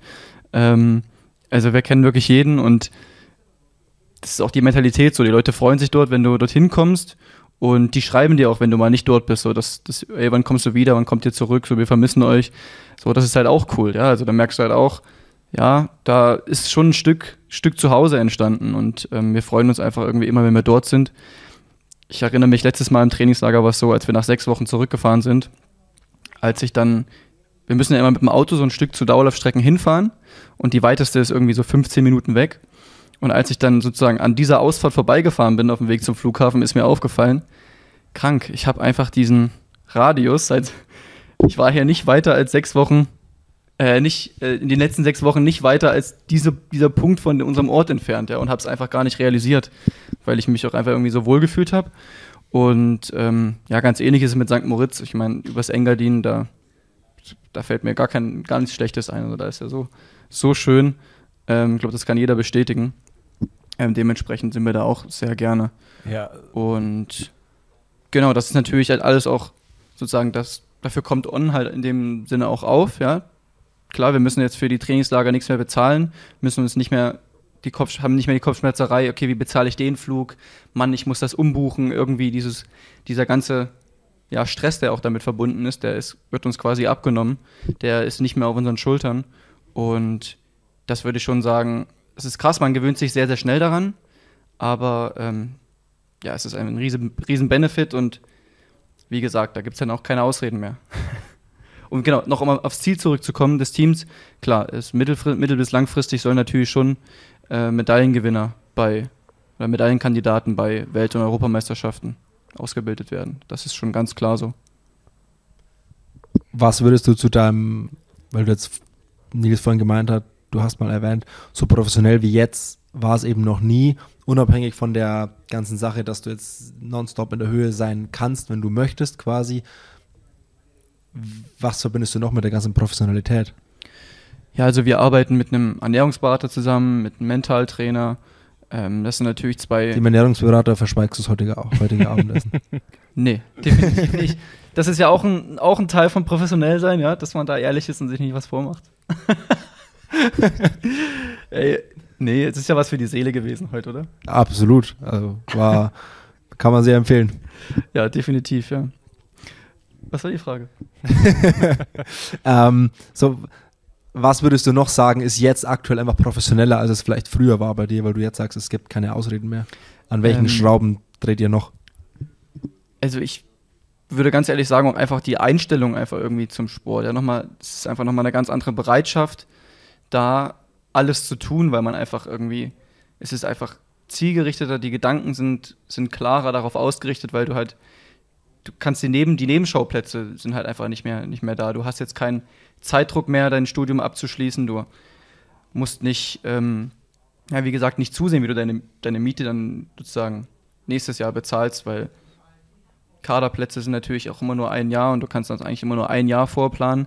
Jetzt plant man halt in Olympiazyklen voraus und dann kann man einfach längerfristig denken, längerfristig aufbauen und ähm, das macht einfach auch ganz, ganz viel mit dem Kopf und ähm, lässt mich persönlich einfach viel, viel disziplinierter arbeiten. Ja. Hat es auch, ähm, wenn ich, also später würde ich ganz gerne noch auf deine ganzen Verletzungen zurückkommen. Ich meine, du hattest ja letztes Jahr im Sommer auch eine schwierige Verletzung, hattest eine schwierige Zeit. Mhm. Hast jetzt, glaube ich, auch nahezu fast ein Jahr keine Rennen mehr bestritten. Hast jetzt auch die Hallensaison mhm. ähm, im Sinne der Sommersaison auch quasi geskippt. Ähm, spielt es da auch einfach rein, dass man da einen starken Partner im Hintergrund hat, von dem man halt auch weiß, okay, die unterstützen den Weg, um dann halt nicht vielleicht das nächste Ziel zu sehen, sondern das große Ziel? Also 100 Prozent. Ich würde schon sagen, die Zeit, die jetzt hinter mir liegt, seit ähm, Frühjahr letzten Jahres, war schon ja, ne, also mit die schwerste Zeit in meinem Leben, weil man hat das Gefühl gehabt, wie ich es ja gerade beschrieben habe, okay, jetzt geht's richtig los, jetzt da hat man Blut geleckt nach den Olympischen Spielen 21, nach der, nach der Hallenweltmeisterschaft 22 im, im, im Februar. Da dachte ich, okay, jetzt geht's Schlag auf Schlag und jetzt kommt ein Highlight nach dem anderen. Jetzt ist der Support da, jetzt ist das Setup da und jetzt geht's richtig los. Und dann ist halt einfach gar nichts passiert, beziehungsweise ähm, ja, hat es halt auch einfach ganz lange, habe ich einfach ganz lange Schmerzen gehabt und gar nicht gewusst, wann ich wieder laufe überhaupt, ja. Und ähm, das war eine extrem harte Zeit und da war On natürlich dann eben ohne mit der Wimper zu zucken immer da. Hat auch sozusagen, ist auch für einen Großteil der Reha aufgekommen, was, ähm, was man auf jeden Fall auch erwähnen muss, was teuer war. Und da habe ich schon auch gespürt, okay, krass, oder glaubt wirklich jemand richtig krass an, an dich? Und ähm, ja, da fühle ich mich natürlich persönlich auch, auch einfach verpflichtet, äh, mich da auf meine Art dann in den nächsten Jahren zu bedanken. Was lässt dich dann in dieser doch sehr langen, sehr schweren Zeit. Ich weiß, wir hatten mal Kontakt Mitte letzten Jahres, wo ich gesehen habe, du fährst gerade auffällig viel Fahrrad. Und dann habe ich dir mal geschrieben, so wie es so läuft, ob äh, irgendwas im Argen ist. Und dann meintest du nur so, ja, gibt da irgendwie was, was verletzungsmäßig nicht so gut ist. Aber der Plan ist, bei der EM wieder Phoenix aus der Asche aufzustehen. Und kam ja dann nicht so. Aber was lässt dich in diesen Zeiten dann, was lässt dich dann nie den Glauben an dieses ganz große Ziel, das es ja irgendwo gibt, dann verlieren, wenn es dann doch so lang und so zäh ist und wie Nils gesagt hat, du hast ein Jahr lang keine Rennen beschritten, was, was lässt dich so am Ball bleiben? Ähm, genau, also letztes Jahr war es wirklich so, dass wir eigentlich, ging es monatelang so, dass wir, oder dass ich persönlich immer noch gehofft habe, okay, ja, vielleicht nächste Woche ist vielleicht besser oder übermorgen ist vielleicht besser. Das wird schon, habe dann jeden Tag immer reingehört, immer in den Körper reingehört, wie ist das Schmerzgefühl jetzt und es ist über Monate hinweg einfach nicht besser geworden und irgendwann war dann, ist dann auch der Tag gekommen, so, wo man dann die, auch selbst die EM, die ja dann wirklich spät im Jahr war, abschreiben musste. Mhm, was auf jeden Fall, das war ein krasser, krasser Schlag so. Ich habe die EM 2018 in Berlin verpasst, jetzt die EM ähm, in München, also zwei Europameisterschaften im eigenen Land, das sind natürlich schon, es tut weh, dass man das verpasst hat. Ähm, aber ja, was mich eigentlich so daran immer festhalten lässt, ist, würde ich schon darauf zurückkommen, ähm, dass auf den Verkehrsunfall, den ich hatte, vor ein paar Jahren, ähm, wo ich fast ums Leben gekommen wäre, total eigenes Verschulden, muss man dazu sagen. Ähm, vom, vom, ich war Beifahrer und der, ein guter Freund von mir ist gefahren. Das war unsere eigene Schuld. Ähm, aber danach habe ich schon auch mich gefragt, okay, was, was möchte ich denn eigentlich im Leben so? Und bin einfach zum Schluss gekommen, okay, ich möchte gerne, dass man sich an mich erinnert, dass ich irgendwas erschaffe, was, was bleibt, irgendwelche Leistungen äh, bringe, irgendwas kreiere sozusagen, was, woran die Leute sich erinnern, ja, dass, dass ich sozusagen mir, mir einen Namen ja einfach mache. Und ähm, ja, seitdem, seitdem, das, seitdem ich diese Erkenntnis irgendwie hatte, ähm, ist dieses Feuer auch irgendwie in mir nicht so, nicht so richtig erloschen, ja. Also und auch nicht mal, also lodert eigentlich immer mehr. Ja, weil eigentlich jeder Rückschlag, der dann seitdem auch gekommen ist, das noch mehr anfeuert, als mich irgendwie an Aufhören denken zu lassen. Ist dieses Feuer und dieses Gefühl fest ans Laufen gekoppelt oder ist das Laufen einfach nur das Werkzeug, das du dafür benutzen kannst, dieses Gefühl umzusetzen? Ähm, in erster Linie ist es, ans, ist es ans Laufen gekoppelt, aber auch ein Stück weit ähm, sehe ich so, so for now. So für jetzt ist es das Laufen, aber ähm, perspektivisch möchte ich dann schon auch später noch was, noch was anderes machen irgendwie. Aber jetzt aktuell möchte ich erstmal, bin ich wie gesagt Performer, bin ich Profi und möchte so schnell, so schnell es geht laufen und so viele Rennen wie es geht gewinnen. Und was würdest du dir wünschen, steht, steht am Ende des Tages als größter Erfolg in einem Wikipedia-Eintrag? Als größter Erfolg wenn ich mir was wünschen darf, würde ich mir einen Olympiasieg wünschen. Und wenn du jetzt sagst, was du dir jetzt auch zutraust? Ähm, ich traue mir ein olympisches Finale zu und ich weiß, dass in einem olympischen Finale alles passieren kann. Olympisches Finale Paris 24? Für den ersten Schritt, genau. Und dann vier Jahre später Los Angeles. Geht deine Planung, geht deine Planung bis 2028 oder ist erstmal Paris 24 und dann danach mal gucken? Also im Kopf bin ich natürlich, dann bin ich schon erstmal bei Paris 24, aber ich weiß, ähm, dass ich auf jeden Fall bis 28 machen möchte. Also das ist für mich klar. Also da habe ich, das ist eigentlich für mich beschlossene Sache im Kopf, ja. Außer es passiert natürlich jetzt extra irgendwas total Kurioses, ja. Was man jetzt nicht, nicht planen kann, aber ähm, sonst ist ganz klar, ähm, soll es bis, bis 28 mindestens gehen. Vielleicht bis 32, wer weiß, gehe ich dann noch hoch auf Marathon, wer weiß. Aber nimm uns. Oder Nils, vielleicht gehe ich noch einen Triathlon. Ja, du hast ja schon zwei, drei Mal angekündigt bei Instagram. Ja. wenn ich dir jedes ja. Mal, wenn du im Schwimmen bist, äh, habe ich dir eine Nachricht geschickt. ja, Mental Games. Ja, Mental Games aber das. dann habe ich schon aufgegeben. Keine Angst. Aber ähm, nimm uns mal mit so als äh, doofe Triathleten. Wie muss man sich so ein 1500 Meter Rennen vorstellen? Du hast ja auch gesagt, ähm, in so einem Rennen kann halt alles passieren. Und ich glaube, 1500 Meter ist halt auch wirklich eine Distanz, wo halt alles passieren kann, weil das Rennen auf so viele verschiedene Art und Weisen ähm, ja, abgehen kann. Also es kann irgendwie ein aggressives Rennen von vorne sein auf Bestzeiten oder halt dann schlussendlich gewinnt der Outsider im, im Schlussspurt. Ähm, wie kann man sich das vorstellen, an der Startlinie zu stehen mit zwölf anderen Stieren und genau weiß jetzt, glaube ich, die drei, drei Viertel Runden, ähm, um quasi den Besten zu ermitteln. Also wie, wie legt man sich eine Taktik zurecht? Wie, wie fühlt es sich an, in so einem Feld zu laufen? Und was, was, was ist das Besondere von den 1500 Metern? Ähm, ja, im Prinzip dauert der 1500 Meter irgendwie dreieinhalb Minuten. Das heißt, wenn du irgendwie einen Fehler machst, einen groben Fehler, ja, dann kann sich das, halt das ganze Rennen kosten, kann dich das eine gute, gute Endplatzierung unterm Strich dann kosten. Wie kann so ein grober Fehler aussehen?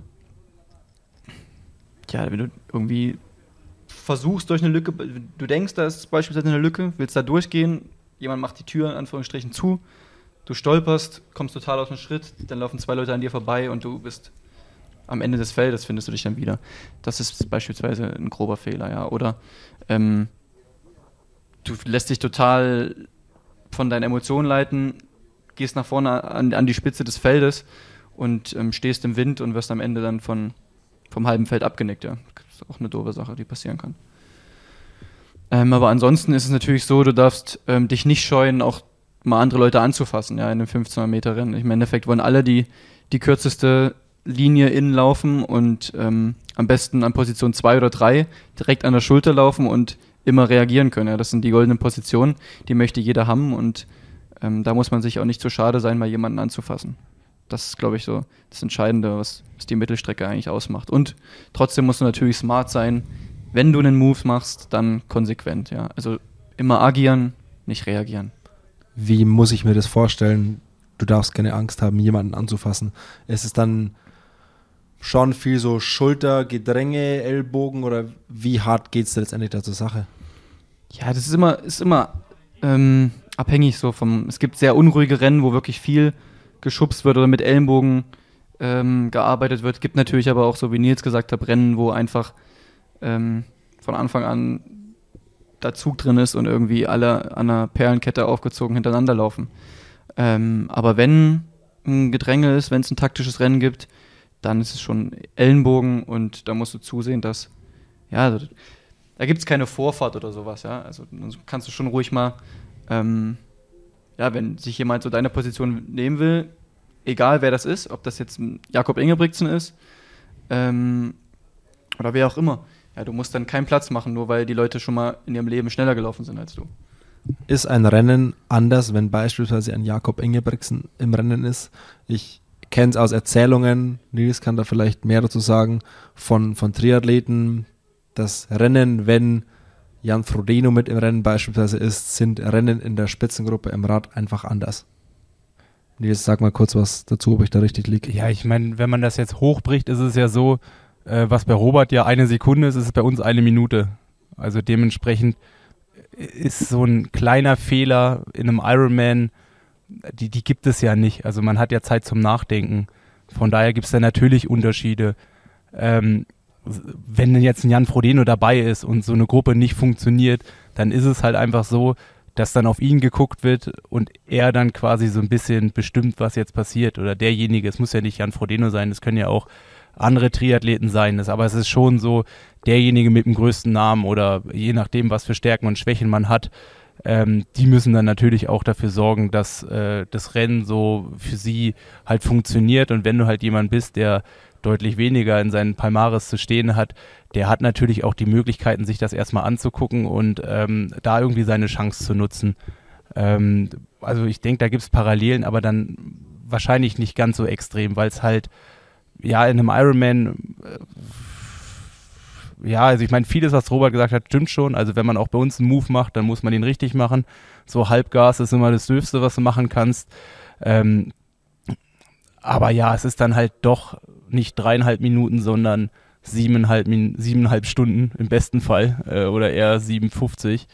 Und ähm, genau, da gibt es schon Unterschiede. Und ich glaube halt auch, ähm, ja, so, oh, eigentlich kann man schwer sagen, aber so, also ich meine, ich weiß ja nicht, wie es sich anfühlt, so ein 1500 Meter Rennen zu bestreiten.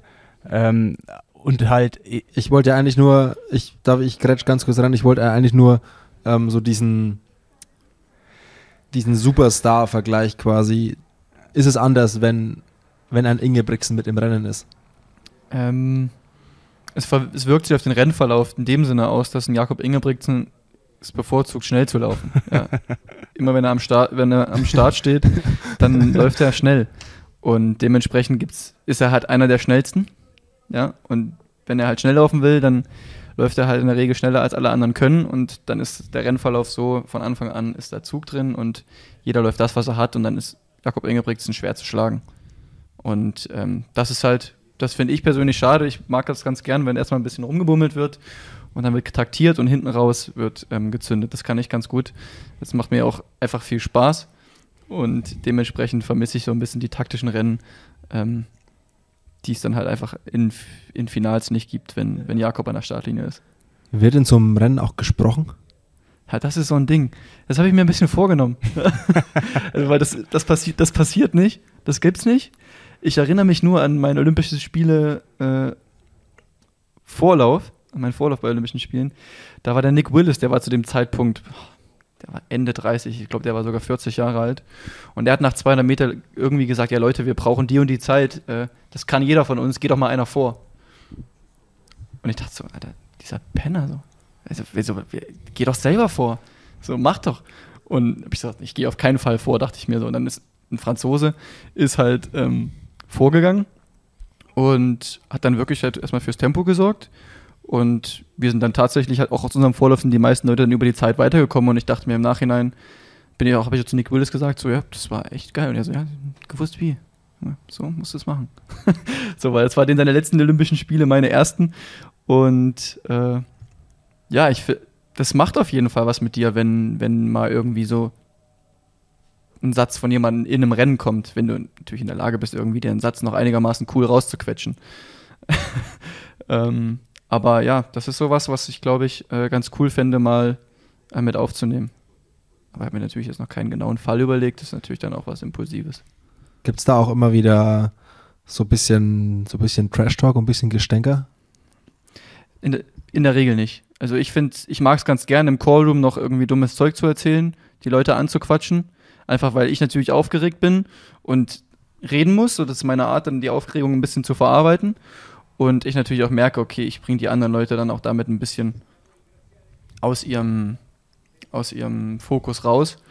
Und, aber ansonsten in der Regel ist es im Callroom oder vorm Rennen schon eher ruhig. Nimm uns mal ganz kurz mit in so einen Callroom. Kurze Erklärung, Callroom ist mhm. der Bereich oder Raum, in dem ihr in welchem Zeitraum vorm Rennen seid? Ähm, ja, von 25 Minuten bis im Prinzip 10 Minuten vorher. So grob. Was ist das Oder für der erste Call, wo du aufgerufen wirst, sagen wir von 20, von 20 Minuten vorm Rennen bis 8 Minuten vorm Rennen. Sagen wir so. Nimm uns da mal mit, sowohl wie sieht so ein Callroom aus, wie sind da die Gegebenheiten, was passiert da, wie läuft das ab in diesen 20 Minuten, wenn jeder in einem ganz, ganz wichtigen Rennen auf Anschlag angespannt ist. Ja, also im Prinzip ist es ja für Außenstehende so eine aus psychologischer Sicht eine komplett surreale ähm, Konstellation, so ein Callroom, weil alle Leute, die danach gegeneinander rennen und irgendwie den anderen abziehen wollen, dann auf engstem Raum nebeneinander sitzen, auf so ähm, Camping-Club-Stühlen in der Regel. Irgendwo in den Katakomben dann der Stadien. Ähm, da werden dann halt Startnummern geprüft, da zieht sich jeder dann sein Trikot an, seine Spikes werden geprüft, ob die ähm, gelistet sind und alles, hast du nicht gesehen. Äh, das wird alles so überprüft dann die meisten Kenianer schmieren sich dann noch ihre, diese, diese übel riechende Wärmesalbe auf ihre Beine. Die geht richtig krass in die, in die Nase. Ähm, Machen das nur die Kenianer? ähm, ja, doch. Also ich will jetzt nicht sagen, nur die Kenianer, das machen vorwiegend machen das die Afrikaner. So, das ist, also ich verbinde den Geruch, wenn ich in den Callroom komme, weiß ich, okay, hier waren halt irgendwie, war vor mir das Langstreckenrennen, 5000 Meter war vorher in dem Callroom so. Weil dieser, dieser Geruch von dieser Pferde, Pferdesalbe oder Wärmesalbe ist wirklich so penetrant, ist krass. Ja, aber ich weiß nicht so richtig, warum sie es machen, ob ihnen kalt ist oder ob sie es wirklich machen, damit das uns in die Nase geht, den anderen Läufern. Ähm, Die wollen Verwirrung ich stiften. weiß, ich bin noch nicht dahinter die gestiegen. wollen Verwirrung stiften. Ja, womöglich. Ja, funktioniert ja auch manchmal oder oft. Es ist ganz cool eigentlich. Ja, und dann wird, sitzt dann da jeder mit, mit Kopfhörern und Kapuze über dem Kopf und Kopfhörer sind dann da schon nicht mehr erlaubt. Also du darfst dann, wenn du dein Handy mit hast und die finden das, dann nehmen sie es dir, dort ist der letzte Moment, wo sie es dir abnehmen. Du darfst es nicht mit ins Infield oder irgendwie so mitnehmen in deinen Sachen. Also das musst du schon abgeben. Kopfhörer ähm, und Handys und so müssen da weg. Also da ist dann schon, du hörst so alle reden und das ganze Ge- Getrubel und das kriegst du schon alles dann mit. Also da ist dann, hörst du dann deinen Nachbarn auch atmen, ja. machen da auch, fangen da auch Leute an, so kleine Mindgames zu spielen? Äh, ja, schon durchaus. Zum Beispiel. Was, also es- wenn ich da jetzt mal reingrätschen darf, was für Charaktere ist so ein 1500 Meter Läufer? Ich habe ja vorhin schon erzählt, hier in Voromö springt ja gerade der Mo Katir rum. Ich glaube, der ist ja vor kurzem Europarekord gelaufen oder Weltrekord wäre er gelaufen, wenn nicht einer noch äh, schneller gelaufen ist, wäre oder äh, Er hat auf jeden Fall eine, er hat, eine, er hat Bronze geholt bei der WM über 1500 Meter letzten Sommer und er ist Europarekord 3000 Meter in der Halle gelaufen, richtig? genau Also und er war aber der kann schon, das ist schon schneller Mann. Ja, und der springt ja hier rum. Der war gestern hier im, im Kraftraum, hatte äh, Essex Nusa Schuhe an, äh, eine weite Hose, seine Socken über der Hose, in Tanktop und ein nach hinten, nach hinten getragenes Wiser an. Wo ich mir im ersten Moment dachte, Geil. so, es könnte kein Triathlet besser machen. Aber er war trotzdem ein Stücken cooler. Äh, und da sieht man ja schon, ähm, es sind durchaus spezielle Leute auch über 1500. Ich meine, sowieso im Leistungssport, aber halt auch über 1500 Meter da unterwegs. Also wie groß ist so die Range von so einem von so einem Kenianer oder von einem Afrikaner zu so einem Mokatir oder es gibt wahrscheinlich die Amis sind nochmal anders bekloppt. Ja, im Prinzip ist es, ist es wirklich so, dass eigentlich 80 Prozent, würde ich schon behaupten, im Callroom ihre Backen halten, nach unten gucken oder auf sich selbst gucken und nicht mehr als mal drei Worte wechseln. Also, dass da wirklich mal ein richtiges Gespräch entsteht oder jemand mal wirklich aktiv versucht, ähm, jemanden aus der Fassung zu bringen, das ist schon, ist schon Seltenheit, ja. Also, das habe ich, also ich habe es noch nicht persönlich erlebt, dass mich jetzt jemand ähm, aus der Ruhe bringen wollte oder aus der Ruhe gebring, gebracht hat. Ähm, aber ich, ich liebe die Situation irgendwie so in einem Callroom. Ich mag diese, diese Vorspannung, ich finde es total spannend, äh, alle, alle zu beobachten, ähm, das aufzusaugen und ja, irgendwie dann da auch ein bisschen Einfluss auf die Situation zu nehmen. Ich finde das, find das abgefahren, ich finde das geil. Wenn wir jetzt mal einen Schritt weiter gehen, Callroom vorbei und du gehst in so einem Stadion und da sind im besten Fall 60.000, äh, die anfangen zu schreien, wenn du da reinkommst. Was macht das mit einem? Ja, Nils, leider Gottes habe ich das noch nicht erlebt. Aber bist du mal so, äh, Also, jetzt so E-Stuff oder so? Ich meine, da sind ja auch irgendwie so 30, 40.000 auf einem Haufen. Ähm, Im Olympiastadion verläuft sich das, das leider relativ schnell, wenn, klar, 30.000 sind natürlich schon viel bei der Leichtathletik, ähm, aber im Olympiastadion verläuft sich das relativ schnell. Ich würde sagen, mein krassestes Erlebnis war bei der Deutschen Meisterschaft in Kassel. ich weiß nicht, wie viele Leute da waren, aber es waren vielleicht so 15.000 oder so. Ich weiß nicht, wie viel das Aue-Stadion Kassel fasst. Aber es war auf jeden Fall voll. Und ich war, bin dreimal 1000 gelaufen ähm, U20-Staffel und wir sind, ich habe als Vierter den Start bekommen und wir hatten so 60 Meter Rückstand auf die führende, auf die führende Staffel. Und ich bin dann nach und nach auf den Führenden aufgelaufen. Also bin tatsächlich wirklich diese 60 Meter Lücke ansatzweise zugerannt und bei 150 vor Schluss war ich halt dran. Und dann habe ich halt richtig mitgekriegt, wie dieses Stadion auch sogar bei dem U20-Wettbewerb ausgerastet ist und alle gedachten, was passiert hier? Ähm, am Ende habe ich es nicht mehr geschafft, vorbeizulaufen. Wir haben Silber mit nach Hause genommen. Aber das war eigentlich so der krasseste Moment, den ich mal in einem, in einem Stadion so von der Atmosphäre wahrgenommen habe. sind so Träume wie eben volle Stadien. Ist es was, was dich auch unabhängig von, von sportlichen Erfolgen noch antreibt, weil du sagst, ey, das muss so geil sein? Ja, voll. 100 Prozent. Also ich meine, wie viele Momente gibt es, wenn man irgendwie, zum Beispiel jetzt die ganzen letzten sechs Wochen, wo ich halt hier in Leipzig trainiert habe, während meiner Trainingsgruppe in Südafrika war. Und ich hatte hier halt irgendwie dieses ganze Winter, Frühjahrs, eklige Mistwetter. Ähm, und bin irgendwie durch den, durchs matschige Rosental in Leipzig gelaufen. Ähm, da habe ich mir ja schon auch immer gedacht, ey, hoffentlich bald volle Stadien, schnell laufen, dass sich das einfach endlich wieder auszahlt. Ja. also da denke ich schon oft dran, dass, dass ich auf den Moment hinarbeite, endlich in einem vollen Stadion richtig abzuliefern. Hast du mehr ein volles Stadion im Kopf, in das du reinläufst, dich umguckst und diese Atmosphäre aufsaugst, als die letzten zehn Meter vom Halbfinale, wo du weißt, okay, das reicht jetzt? Was hast du, wenn du in einer harten Session, wenn du irgendwas im Kopf hast, wenn du irgendwelche Bilder im Kopf hast, was taucht da auf? Doch schon eher Rennsituationen. Also dann stelle ich mir schon eher vor, ähm, wie jetzt irgendein Konkurrent in greifbarer Nähe ist und ich den noch abnicke. Also das ist dann, sind dann schon eher Sachen, die ich mir vorstelle, als das volle Stadion. So volle Stadien stelle ich mir eigentlich dann vor, wenn ich gerade am normalen Dauerlaufen bin und halt ähm, ja, zu viel Zeit habe, irgendwie nachzudenken auch. Dann denke ich eher an sowas. Und in, in den Situationen, wo ähm, ja jetzt nicht mehr so viel Sauerstoff im, im Kopf ist, dann denke ich eher an die, an die Konkurrenten. Würdest du dich als sehr kompetitiv bezeichnen in allen, in allen Lebenslagen? ja, also doch, da würde ich schon sagen, da kompetitiv, kompetitiv da. Also, also bist du auch der Typ, der seinen Kaffee abwiegt und äh, eine Uhr laufen lässt und das Maximale rausholen will? Nee, nee das, das nicht, aber wenn, wenn jetzt halt irgendwie 20 Minuten Stretching ist, da stoppe ich schon ein auf der Uhr. Okay, aber Strava. Das wird schon noch mit, Protok mit aufgezeichnet. Aber, ja. aber, aber Strava dann auch. Also wird schon hochgeladen mit Puls und allem drum und dran. Strava, Strava ist nur zum Stalken. Okay. Da habe ich, da hab ich noch nie was hochgeladen. Aber wie viel guckst du da so? Äh, ich habe tatsächlich Strava irgendwie vor ein paar Wochen mal so entdeckt, einfach weil ich wissen wollte, was so Triathleten trainieren. was, was trainieren sie denn, die Triathleten? Mehr als ich. Ja, wollte gerade sagen, an wen, an wen würde man dann als erstes denken? Oder an, auf, auf welchen Triathleten würdest du so kommen, wenn du denkst, okay, ich will da mal ein paar Insights bekommen? Ich denke schon an Jan Frodeno. Also ich bin schon irgendwie so ein, so ein kleiner Fanboy, äh, was, was Jan Frodeno angeht. Ich feiere ihn schon ziemlich krass. Ähm, ja, also, aber da sieht man ja jetzt nicht, nicht, nicht so viel. Da findest du auf Strava wenig. Deswegen, ja. Ähm, ja, wen, wen habe ich denn jetzt mal da in letzter Zeit angeguckt? Mehr so die Locals, so Kalle, Kalle. habe ich mal geguckt.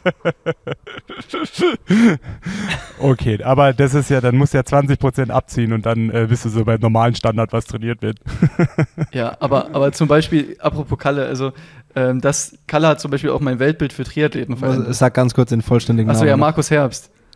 Ja. Hat, auch, hat auf jeden Fall mein Weltbild für Triathleten verändert. Es war irgendwie mal, wir waren in Monte Gordo im Trainingslager und äh, das war noch in, ich würde schon sagen, das war noch in meiner Sturm- und Drangzeit. Ähm, und ich war halt einfach der Meinung, okay, Triathleten, das sind halt irgendwie Leute, die können halt keinen, die können nicht so richtig schwimmen, die können nicht richtig Radfahren und die können auch nicht so richtig laufen. Also die können irgendwie nichts von dreien, von den dreien Sachen. Und äh, die, die Überzeugung habe ich einfach, ohne mich damit zu beschäftigen, so vertreten, so total stumpf und zurückgeblieben. Und dann habe ich halt einfach so in dem Trainingslager, wo ich mit ihm ein Haus geteilt habe, so gesehen, wie viel er trainiert. Hm. Und ich konnte das gar nicht fassen. Ich, das, das war für mich überhaupt nicht greifbar mit meinen zwei Dauerläufen am Tag äh, oder irgendwie ein Dauerlauf und eine Gym-Session. Da dachte ich, das kann doch nicht wahr sein. Also das, diese Zeitaufwand, wie, ich habe das wirklich damals überhaupt nicht greifen können und seitdem habe ich ja, krassen Respekt für Triathlon entwickelt. Guck mal, da haben wir was gemeinsam. Ist der Triat weil durch Markus Herbst bin ich auch zum ersten Mal auf dich aufmerksam geworden. Also es war so ungefähr, also das mit dem Unfall und allen drum und dran, das habe ich sogar damals auch mitbekommen, ohne dass ich ja. äh, jetzt dich sportlich irgendwie einordnen konnte, aber wusste, dass du mit, äh, und ich habe damals auch viel mit, mit Markus trainiert und ja, jetzt eigentlich in den letzten Jahren weniger, aber bestimmt über oh, fünf bis zehn Jahren waren wir schon regelmäßig im Trainingslager und da habe ich zum ersten Mal halt auch von dir erfahren, dass ihr da zusammen trainiert und ich glaube, habt ihr sogar mal beim gleichen Trainer trainiert? Ähm, oder zumindest ein Co-Trainer von Ähm, dir? Damals war, war sein Trainer, der auch jetzt noch sein Trainer ist, ähm, unser Co-Trainer. Okay. Genau. Der arbeitet jetzt haupt, hauptamtlich im IAT, der Daniel Fleckenstein, genau. Das Wort, was niemand aus Leipzig hören will, IAT. Da habe ich jetzt schon Gänsehaut. Das ist wirklich so. ja, Ich habe heute früh Blutabnahme gehabt übrigens. ja, okay, das ist ja doch der harmlose Teil. Ich glaube, früher, äh, als ich noch so Kadersportler war ähm, und wir hatten ja unsere Basis in Saarbrücken, da musste man ein oder zweimal im Jahr dahin und da sind relativ viele immer krank geworden, weil das war so ein, ja, ja. Oder Bolger. Bei ja, mir war es immer Bolger. ja, und, genau, irgendwas, irgendwas war immer. Aber es war halt der brutalste Tag im ganzen Winter. Irgendwie viermal vier Kilometer Stufentest laufen und danach irgendwie noch ein Vita Ja. Max-Test und irgendwie noch ein Radstufentest bis zum Ja, ja. Umfallen und dann halt 800 Kilometer wieder nach Hause. Ähm, ja, es- da, da, bin- da Genau. bin ich froh, dass es Der- das nicht der- mehr so gibt. Der Jackpot war, wenn man da hingekommen ist und sich der Sache gestellt, man dachte sich, man stellt sich der Sache und dann hat irgendwie das Blutbild ergeben, ja, die Entzündungswerte sind ziemlich hoch und es wäre ein zu hohes Risiko, jetzt diese die Vita-Max-Belastung am Nachmittag zu machen. Wir machen nur den Stufentest und dann reicht's. Das war der absolute Jackpot. Aber apropos, apropos Tests, den Läufern, vor allem den, vor allem den Marathonläufern, wird ja so ein bisschen, ich sag mal, wird so ein bisschen nachge nachgesagt, dass sie sehr nach alter Schule trainieren und wird wenig wissenschaftlich gemacht, wenig auf auch Laktat, sondern schön Kenia, Eldoret und immer, immer voll drauf. Wie wissenschaftlich seid ihr unterwegs? Wir sind schon, ich würde schon sagen, ziemlich wissenschaftlich unterwegs. Also wir machen schon sehr viel mit Laktatkontrolle, ähm, haben den Puls eigentlich immer als Parameter, ähm, messen den immer als Parameter parallel und überprüfen da schon ziemlich viel, machen auch schon re relativ regelmäßig die Leistungsdiagnostik im IAT.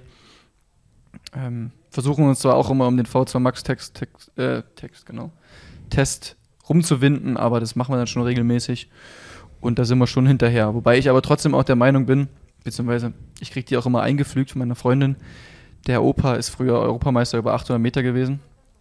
Ähm, der äh, sagt mir immer, das und das musst du trainieren. Wir sind früher auch mit dem Training auch schnell gelaufen. Äh, das musst du auch mal machen und so. Und denke ich mir, klar, okay, die Leute sind früher auch ohne Carbon und ohne die Wissenschaft sehr schnell gelaufen. Und dann denke ich mir auch, okay, man, manchmal erinnere ich mich dann daran so ein bisschen, wenn es irgendwie darum geht, okay, dein Wert ist diesmal irgendwie, deine Schwelle ist irgendwie 0,1 Meter pro Sekunde oder 0,2 Meter pro Sekunde langsamer als letztes Mal, dann erinnere ich mich daran, okay, es ist halt einfach nur ein Wert. Und ähm, dann denke ich irgendwie an die Worte von, von dem Opa meiner Freundin. Gibt es sonst noch, weil du vom Opa deiner Freundin sprichst, gibt es Menschen oder Idole, auf die du auf die du aufguckst, un- unabhängig von, von sowas wie Vorbildern, die mal sportlich krasses erreicht, erreicht haben oder sowas. Aber gibt so, gibt's so Leute, zu denen du einfach dann stark aufschaust? Ja, also ich würde da schon in erster Linie meine Eltern sagen, so einfach weil ähm, ich später mal für meine Kinder so da sein möchte, wie meine Eltern für mich waren. Also die haben immer den Leistungssport oder egal was ich gemacht habe, unterstützt. Egal, ob es da irgendwie jetzt gerade aussichtsreich war oder nicht. Und haben eigentlich immer, äh, egal was war, waren die, waren die für mich da. Also im Endeffekt war es so, damals zum Beispiel auch, als ich nach dem Unfall aufgewacht bin im Krankenhaus, waren meine Eltern schon da. Ja, also das war an der Ostsee, muss man sich vorstellen. Und das ist natürlich ein Stück von Leipzig an die Ostsee. Ähm, dementsprechend habe ich meinen Eltern einfach im Leben extrem viel zu, zu verdanken, was sie mir mitgegeben werd, haben, auch an, an Werten und allem. Ähm, dementsprechend gucke ich schon am, am meisten zu denen auf. Aber sonst würde ich sagen, sportliche Idole, was für mich so der das größte Idol ist oder der größte, größte Erfolg ist, den ich jemals irgendwie so mitbekommen habe oder immer noch bewundere, ist schon Nils Schumann, sein Olympiasieg über 800 Meter, weil ein Olympiasieg in der Mittelstrecke für einen Deutschen ja, aktuell einfach oder in den letzten Jahren auch so surreal und so undenkbar ist. Ja. Deswegen ist es für mich einfach immer noch so, boah, das ist schon krass so. Weil das war das Letzte, was irgendwie passiert ist, so was ein Deutscher gemacht hat in der Mittelstrecke. Und dementsprechend ist das schon auch was, wo ich zu aufgucke. Auch weil es natürlich greifbar ist. Meine Freundin ist aus Erfurt, ähm, Nils Schumann ist aus Erfurt, beziehungsweise war zu dem Zeitpunkt in Erfurt und ähm, da ist eine gewisse Nähe und dann kriegt man natürlich auch ein bisschen was mit. Ja, ist wirklich krass. Also wenn du Nils Schumann so ansprichst, ich glaube von den Leichtathletikrennen aus den letzten 25 Jahren, so die letzten 100 Meter wieder da irgendwie auf der Außenbahn vorbeistiefelt. Geisteskrank. Ja, also irgendwo, also sieht ja auch irgendwie total komisch aus, weil alle anderen halt total stehen bleiben. Ähm, aber es ist auf jeden Fall ein. Moment, wo ich sage, das hätte ich auch noch im Hinterkopf. Das war schon ja, ich krass. glaube, letzte 200 irgendwie in, boah, ich glaube 24 tief oder so ist er, ist er die letzten 200 gelaufen. Und lauf halt mal 1,44 mit einer 24er letzte 200. Das ist halt schon eine Ansage. das ist schon krass. Aber so gewinnst du halt ähm, solche Rennen, ja. Ähm, du hast vorher ja schon so den Vita-Max-Test als die Königsdisziplin ähm, tituliert. Ich meine, das hat ja auch einen Grund, weil als 1500 Meter Läufer hat man natürlich auch die Möglichkeit, Laktat ganz schön auszureizen. Ähm, was für Laktatwerte sprechen wir da? Also wenn du so richtig, oder was war dein höchst gemessener Laktatwert, den du so, oder den du mal schwarz auf weiß gesehen hast? Mm, tatsächlich ähm, bin ich jetzt gar nicht so, dass ich so ultra hoch produziere. Ich bin schon eher von der Fraktion äh, großer Motor und dann ähm, relativ viel noch über die über die ähm, der normale V2, V2 dann zu machen und nicht mehr so über dieses maximale Ausreizen. Also ich finde, deswegen finde ich ja auch Rennen geil, wo es erstmal so ein bisschen gesteigert losgeht und nicht direkt, wo du dir nicht direkt Laktat einschenkst, weil ich das dann doch nicht so gut toleriere, würde ich sagen. Mm, ja, ich finde es dann schon cooler, irgendwie sich einen richtig großen Motor aufzubauen und dann irgendwie eine, eine 5000 Meter ähm, Fähigkeit zu entwickeln. Ja. Weil man auch trotzdem in den letzten Jahren gesehen hat, ja, viele 1500 Meter Läufer, die einfach in der Spitze angekommen sind, die haben auch einfach eine gute 5 stehen. So. Das ist halt auch, auch offensichtlich, ja. Aber gibt es so Ausschlusskriterien, wo man sehen kann, okay, der kann großer werden? Also ich meine jetzt im Ausdauersport oder in unseren extremen Ausdauersportarten ist ja auch der V2 Max-Wert immer höher oder ist jetzt immer entscheidender, weil man davon halt vieles auch ableiten kann. Kann man so sagen, so als 1500 Meter Läufer, der Richtung olympisches Finale schielt, man braucht V2 Max von, keine Ahnung, 88, 85, man braucht halt das und das. Also wenn man sich so Parameter vorstellen könnte oder wünschen könnte, was bräuchte man, um da vorne anzukommen? Ja, ich, also ich persönlich glaube eigentlich nicht, dass es da irgendwie jetzt eine Faustregel gäbe, so was du, was du halt mindestens brauchst. Ich glaube, dann fängt es schon viel eher an, dass dir im Kopf einfach, du kannst noch so talentiert sein, wenn dir halt im Kopf irgendwie was fehlt, ähm, ja, dann wird es halt, wird's halt nicht reichen. Dann wirst du nie irgendwie erfolgreich werden, egal was du für tolle Beine hast und wie, wie toll du ähm, ja, am Ende des Tages trainieren kannst. Deswegen würde ich von dem, davon auf jeden Fall Abstand nehmen, zu sagen, äh, du musst mindestens so eine Schwelle haben, du musst mindestens so eine V2 Max haben, weil ähm, meiner Meinung nach der Kopf dann doch viel, viel mehr ausmacht als irgendwelche La Laborwerte. Ja. Also es gewinnt der, Für mich persönlich. also es gewinnt derjenige, der es am meisten will. Bis, also in ganz vielen Dingen würde ich das schon so sagen, ja. Weil, weil man, wenn man was richtig ernsthaft will, dann findet man auch immer einen Weg, seine, seine Nachteile dann ähm, auszugleichen, ja. Also dann arbeitest du halt einfach in bestimmten Bereichen noch mal härter, wenn du deine Schwächen dort ausmachst, wenn du es halt einfach erkennst und richtig willst, ja. Weil im Endeffekt, wenn du halt super Laborwerte hast und dann gehst du halt irgendwie an, ja, ich bin so super talentiert und hab da einfach einen riesen V2 Max, die übelste Maschine drin, ähm, muss ja nichts mehr machen. Dann ist das tückisch, würde ich sagen. Bist du talentiert oder kommst du mehr über die Arbeit? Ja, ich glaube schon, dass ich talentiert bin. Ich glaube, dass wir alle äh, Du Arsch. einfach du natürlich Arsch. ein, ein Nein, natürlich irgendwie bringen alle schon ein gewisses Talent mit. Sitzt, Ich sitzt, glaube, sitzt er da in einer Seelenruhe und sagt einfach, ja, ich glaube schon, dass ich ich talentiert hätte, jetzt, ich, bin. hätte, ich hätte es einfach sagen sollen. Nee, ich habe alles nur über harte Arbeit Aber da gibt es doch hier, wie heißt der Ami, der Olympiasieger 1500 Centralwitz? Der gab es doch irgendwann mal so einen Ja. Clinch mit irgendwelchen Studenten und er hat immer nur so gepostet, ah, er ist einfach confident. Egal, was sie machen, ich bin confident. Ja. Stan Schulz, ja. Auch eine Legende auf jeden Fall. Ja, ich glaube, im Endeffekt ist, ist jeder, ähm, der, in dem, der es in dem Bereich dann geschafft hat, schon ein Stück weit talentiert. Aber ähm, ich, okay, wir müssen ja noch mal ein Stück zurückgehen. Du brauchst natürlich ein gewisses Talent, um, auf eine, auf um dich auf eine Ebene hervorzu, äh, hochzuarbeiten. Aber dort ist dann irgendwann das Talent nicht mehr genug. Aber am Anfang, klar, musst du schon talentiert sein, ja, doch. Ausblick, Und Talent hast du, also ja, Ja. Ähm, Ausblick auf, auf die Saison jetzt. Wo, wo geht's los? Wie geht's los? Was ist dein erstes Rennen oder Ähm, deine, was sollen deine Highlights sein? wie es allgemein, habe ich mich auf der Fahrt hierher gefragt, wie sieht so eine Saison von so einem 1500 Meter Läufer aus? Oder Mhm. wie ist da das Thema Diamond League auch groß? Oder wie baut man so eine Saison auf? Oder wie viel Rennen kann man da überhaupt machen? Weil Mhm. 1500 Meter kann man ja, der Triathlet würde sagen, das geht jedes Wochenende. Ja, es geht auch für, für immer so einen Wettkampfblock, geht es auch eigentlich jede Woche schon zweimal oder wenn du richtig ernst machst, geht es auch dreimal in der Woche. Ähm, aber halt natürlich auch immer blockweise, ja. Dann musst du schon zwischendurch mal nochmal eine Trainingsphase einlegen. Aber es ist schon so, unsere Saison geht halt Ende Mai los und geht dann trotzdem halt auch bis in den September rein. Also das sind natürlich dann schon ja, dreieinhalb Monate, ähm, die du natürlich nicht, wenn du jede Woche dreimal oder zweimal rennst, deine Form halten kannst. Also da musst du schon das ein bisschen mit System angehen und mal nochmal ein paar Trainingsphasen einlegen.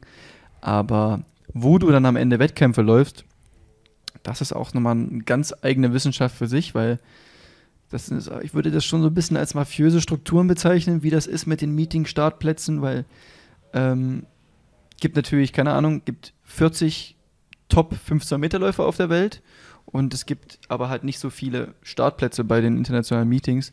Deswegen ist es halt immer ein ziemliches Hauen und Stechen, wer kommt in die guten, guten Wettkämpfe rein, wer kriegt da einen Startplatz, wer kommt in die Diamond League Meetings rein. Ähm, das ist schon auf jeden Fall immer, boah, das ist schon eine richtige Wissenschaft für sich. Fahren Sie fort. Das interessiert mich. Tja, mich interessiert es tatsächlich auch. Im Endeffekt hat jeder, hat jeder von uns Sportlerinnen oder von uns äh, ja, Sportlern äh, da einen Agenten, der da sozusagen mit den Meetingdirektoren kommuniziert. Und du kannst dich natürlich über deine Leistung äh, empfehlen. Und der Anspruch ist natürlich so, dass du so ein Level erreichst, dass dich jeder Meetingdirektor der Welt haben möchte. Das ist natürlich das Ziel. Da das aber jetzt aktuell noch nicht der Fall ist, muss ich natürlich mich mit meinen Performances bei den kleinen Meetings sozusagen empfehlen. Und dann muss mein Agent in dem Sinne äh, einen guten Job machen und mich dann da irgendwie reinbringen. Wie er das am Ende des Tages macht, ja, puh. Das sind äh, Managergeheimnisse, glaube ich. Also auch da ist es ist ganz gut, wenn man viele und die richtigen Leute kennt, Genau. hilft einem schon sehr, an die Definitiv. richtigen Startlinien zu kommen. Definitiv, ja. Und wie lange man, Zumal das und natürlich, wie lange man abends an so einer Bar aushalten kann. Das kann mal nicht so ganz schlecht sein, Ja. ja. auf jeden Fall. ja, ja, naja. Und dadurch, dass es halt jetzt dieses World Ranking System nochmal gibt, wo man bei den Meetings halt Punkte sammelt, ähm, wenn du halt keine Norm läufst, weil die haben ja die Norm angehoben, damit das Ranking interessanter wird. Ähm, dementsprechend sind die Meetings natürlich nochmal ein bisschen mächtiger geworden, weil die Sportler brauchen die Meetings ja. Die brauchen die ja mehr als die Meetings, die Sportler brauchen, weil du kommst ja als Sportler sowieso dann dahin, weil du da rennen willst. Und dementsprechend gibt es ein Überangebot an, an Läufern und die Meetings können sich quasi irgendwie so ein bisschen die Leute aussuchen. Ja. Das ist halt so ein bisschen die Krux an dieser ähm, World Ranking Nummer. Ja, oder halt auch überhaupt im Leistungssport. Also es gibt halt ganz wenige, Ja, die halt, äh, die halt irgendwie die Odds auf ihrer Seite haben, die halt ähm, den Preis bestimmen können. Das sind dann die Weltbesten. Und alle anderen müssen dann halt zusehen, wie sie bleib wo sie bleiben. Also es ist halt wie das brutalste halt im Sport überhaupt. Winner takes it all. Und das äh, merkt man dann irgendwie wahrscheinlich an, jeder, in, an jedem Wochenende. definitiv. Ja, klar. Es ist ja dann auch so, im Diamond League Zirkus ist es dann auch so, dass da gibt es dann halt die Top-Leute, die halt ja jedes zweite Meeting dann dort laufen. Und dann da mal in die Rotation reinzukommen, ist halt auch nochmal wirklich zusätzlich schwer. Ja, weil da halt in, immer wieder jede Woche oder jede alle zwei Wochen die gleichen Leute rennen. Und immer relativ begrenzt die Plätze dann frei sind, da dort mal Platz zu bekommen. Und da gibt es natürlich auch wieder unter den Meetings, gibt es auch nochmal so ein bisschen so ein Ranking, ähm, zum Beispiel jetzt das klassische Beispiel Monaco. Da wird irgendwie seit 15, 20, keine Ahnung wie viele Jahren, wird dort jedes Jahr wird dort schnell gelaufen. Und natürlich will dann da jeder rennen. Und ähm, dann ist dort jedes Jahr sozusagen das illustreste Feld des ganzen Jahres zu finden. Ja. Plus drei Franzosen. Weil es in Frankreich. So. Thema Agenten und allem drum und dran. also es stößt auch manchmal auf Unverständnis, wer da wie an welchen Startlinien steht. Ja, sicherlich, aber das ist eine Sache, die ich persönlich jetzt ja gar nicht so richtig beeinflussen kann. Dementsprechend beschäftige ich mich jetzt eigentlich gar nicht damit. Für mich ist einfach klar, okay, ist ein französisches Meeting, dann ist irgendwie klar, dass dort auch ein paar Franzosen drin sind. So ist es jetzt auch beim E-Staff laufen ja auch einfach immer viele Deutsche, ist auch ein B-Meeting. Gibt es auch gute Punkte. Ähm, das gleiche ist jetzt, ich steige zum Beispiel ein in die Saison über 15 Meter in Rehlingen. Das ist jetzt dieses Jahr auch ein B-Kategorie-Meeting, also ist auch schon sehr hoch gerankt. Und da haben wir Deutschen auch unsere, unsere Freiheit und da kommen auch viele Deutsche rein. Ähm, natürlich, damit wir dort unsere Punkte holen können. Und ja, ist irgendwie ein Stück weit ja dann auch fair enough und verständlich, würde ich schon sagen. Und wie muss ich mir so ein jetzt so ein Meeting, wo du einsteigst, vorstellen? Ist es so ein bisschen Wald und Wiese, 200 Zuschauer, äh, Bratwürste vom Grill und trotzdem Spitzensport? Ähm, tatsächlich ist eigentlich der Reling schon ein prestigeträchtiges es ist ein Pfingstsportfest und da, da sind auch schon wirklich viele gute Leute gestartet, aber tatsächlich ist es ein Sportplatz, es ist ein kleines Stadion und es gibt auch neben dem äh, Start-Zielbereich Bratwürste. tatsächlich. es ist dann manchmal so ein bisschen holt es dann eher auf, Boden, auf den Boden der Tatsachen zurück oder ist es mehr enttäuschend, dass dann eure Wettkämpfe quasi da, wo dann, wo dann Showtime ist, für das, wo ihr den ganzen Aufriss das ganze Jahr die ganze Zeit macht. Sag das nicht so. Dann so, nein, aber du ja, weißt, was ich, ich weißt, worauf ich hinaus will. Ihr macht das ganze Jahr einen riesen Aufriss mit Nonstop Höhe, mit allem drum und dran, habt Strukturen, die höchst professionell sind und dann sind eure Wettkämpfe teilweise so äh, von außen betrachtet würde ein Fußballer würde sagen, ein kleines Hobbysportfest. Ja, irgendwie so ein Benefizturnier mäßig. Ja, genau. Ja, auf der einen Seite ist es so, das holt ein bisschen auf den Boden der Tatsachen zurück, wo man halt noch nicht ist. Aber auf der anderen Seite ist es auch cool, ähm, bei solchen familiären Dingen in die Saison einzusteigen.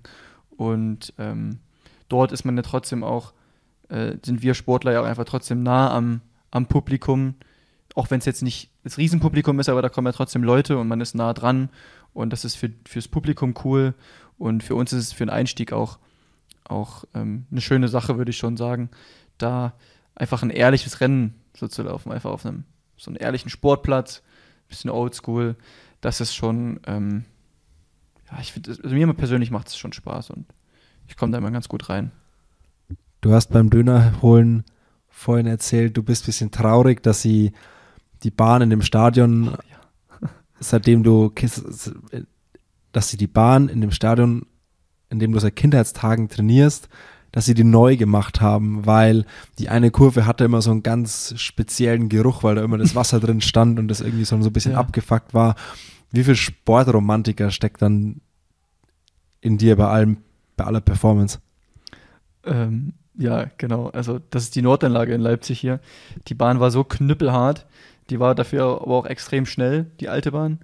Und die hat tatsächlich halt beim 200 Meter oder beim 1000 Meter Start einen ganz besonderen Geruch gehabt, der natürlich dann im Sommer, wenn du irgendwie in deiner letzten Runde bei den Tempoläufen warst und dann da oben vorbeigekommen bist, dann auch ganz besonders gut gerochen hat.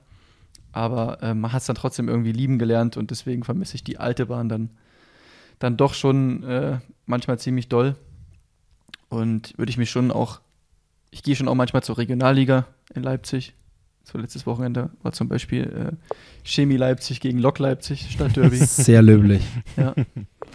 ähm, doch, das, das finde ich dann schon auch mal ganz cool. Aber ich gehe auch gerne zu Red Bull, also zu äh, RB Leipzig, äh, Rasenballsport. Äh, Leipzig. natürlich Rasenballsport hat, hat, nein, hat, Sorry. hat nichts mit Red Bull zu tun. Das Nee, auf gar keinen Fall. Nee, Finde ich- finde ich auch cool. Also ich, das ist halt auch einfach nice zu sehen, wie es, auch wenn ich ja als Anwohner direkt neben dem Stadion natürlich direkt betroffen bin, dass hier jedes Wochenende oder jedes zweite Wochenende total äh, die Welt irgendwie untergeht gefühlt, weil äh, so viele Leute zum Fußball gehen, aber man sieht ja trotzdem, es ist einfach gut für die Stadt, gut für die Region und ähm, bringt einfach, einfach ganz viel für die Leute. Deswegen finde ich sozusagen das super, was Red Bull macht. Beneidest du Fußballer darum, dass sie jedes Wochenende vor so vielen Leuten Sport machen dürfen? Beneiden ist jetzt, ist jetzt das falsche Wort, würde ich sagen. Es ist jetzt kein Neid. Ich finde es das cool, dass sie das machen können. Ich würde es auch gern machen. Also Aber Neid ist, klingt, ist immer so negativ behaftet, deswegen würde ich das nicht so sagen. Eher so, lass mich, lass mich die Frage anders formulieren. Wärst du auch gerne in der Rolle eines Fußballers mit deiner Sportart, aber? Ich würde auch gern Profifußballer sein, klar. Ich habe ja als kleiner Junge Fußball gespielt. Ähm, deswegen gibt es schon einen Grund, warum ich am Laufen gelandet, gelandet bin. Äh, aber äh, klar, das wäre natürlich, also ja, das wäre schon eine coole, coole Vorstellung, wenn es in der Leichtathletik so, so ähnlich wäre. Ansatzweise so wäre. Ja, du trägst ja mit deinem, du trägst ja mit deinem Titel, den ich dir jetzt gebe, als King of Reels, äh, King of Reels? King of Reels dazu bei, äh, dass viele Leute dir als Leichtathlet irgendwie auf Instagram folgen. Was mich einfach aus meiner Foto-Mediensicht das irgendwie interessiert, wie sieht so dieses Setup aus, dass du seit, seit ich dir folge, ich weiß nicht, seit zwei Jahren oder so, dass ihr immer geile Bilder habt. Das ist, war, mittlerweile haben viele Athleten immer geile Bilder, aber bei euch war es einfach ganz früh ganz auffällig, dass ich dachte, okay, entweder ist deine Freundin Fotografin oder euer Trainer oder ihr hattet so früh immer geile Bilder. Wie sieht das Also- Setup aus? Ich habe den Florian Kurasch aus Berlin, den habe ich relativ früh kennengelernt und ähm, bin mit ihm so äh, Kumpel geworden. Und dementsprechend war das dann einfach irgendwie immer so ein bisschen Win-Win, weil er halt auch ein junger Fotograf war, der neu ins Game gekommen ist, würde ich jetzt mal sagen. Und ich ja gerade eben dann sozusagen das Instagram so ein bisschen aufgebaut hat und das dann auch für ihn so eine Art Platt Plattform war. Also mein Channel, würde ich jetzt mal sagen. Und dementsprechend habe ich von ihm dann da oft Support bekommen und ähm, hat dann oft Bilder von mir geschossen. Und ansonsten hatten wir hier noch einen, ja, wirklich einen Hobbyfotografen in, in Leipzig, den Dirk. Den hat damals unser Co-Trainer mit angesch angeschleppt, sage ich jetzt mal. Und der ist wirklich, es war Wahnsinn, ja, der ist bei jedem Wind und Wetter, ist er mit rausgekommen und jede noch so kleine Einheit hat er Bock drauf gehabt und war er mit der Kamera am Start. Und manchmal ist es teilweise so gewesen, du wusstest, du wusstest, hast ihn gar nicht wahrgenommen so richtig. Er war einfach irgendwie mitten in der Einheit, war er da, hat Bilder gemacht und dann musste er irgendwie direkt weiter zum nächsten Termin und hat dir dann einfach zwei Stunden später die Bilder zugemailt, ähm, so nach dem Motto, bastel dir was Schönes, mach was Schönes draus. Und ähm, ja, das war dann einfach irgendwie so ein bisschen so eine glückliche Fügung. Und Ha hast du da selbst auch dann schon früh Wert drauf gelegt, dass du gesagt hast, ey, ich will geilen Content haben, äh, ich will mich da cool präsentieren, safe, ja. aus einfach aus vermarktungsstrategischen Gründen schon sehr früh oder einfach, weil du sagst, ey, ich wäre da gern richtig cool. Also ich möchte natürlich in allererster Linie einfach cool wirken und cool nach außen hin einen coolen Eindruck machen. Also da bin ich ganz ehrlich, äh, das ist mir schon, das ist mir schon wichtig. Ähm, und damit einher geht natürlich auch, dass mir schon klar ist, dass der Content, den man halt irgendwie hat, ist das ist so der neue erste Eindruck ja auch, ne? Was die Leute sehen und dementsprechend ist es auch einfach von relevant, äh, von Relevanz für ähm, für die Vermarktung und äh, für das für das Außenbild, das man, das man dann selbst darstellt. Dementsprechend war das so auf, aus, aus beider Sicht, aus beiderlei Hinsicht so ein bisschen der Antrieb. Aber jetzt können wir ja den Bogen nochmal komplett spannen. Ich meine, man verbirgt sich ja wirklich, und ich meine, es war ja die Frage so auch zum Einstieg, in diesem ganzen Instagram-Game ja auch quasi hinter einem Filter oder hinter, also man versteckt sich ja irgendwo. Ähm, macht das dann Spaß, in unterschiedlichen Rollen zu spielen? Oder also wie, wie sehr bist du das dann selber? Oder ähm, ist es dann, also ich finde es, ich kann es so schwer in Worte fassen, aber ähm, ich meine, ich, ich finde es halt auch geil. Es ist halt alles schwarz-weiß. Du hast halt wirklich eine klare Linie drin. Aber man würde, wenn man jetzt nur den Kanal sieht, würde man, glaube ich, total schwer ähm, dich verstehen oder den Menschen oder was du für was oder nicht vielleicht für was für Werte stehst, das dann schon, aber was für ein, also ob du einen weichen Kern hast, einen harten Kern, das finde ich, das sieht man total schwer daraus. Hm.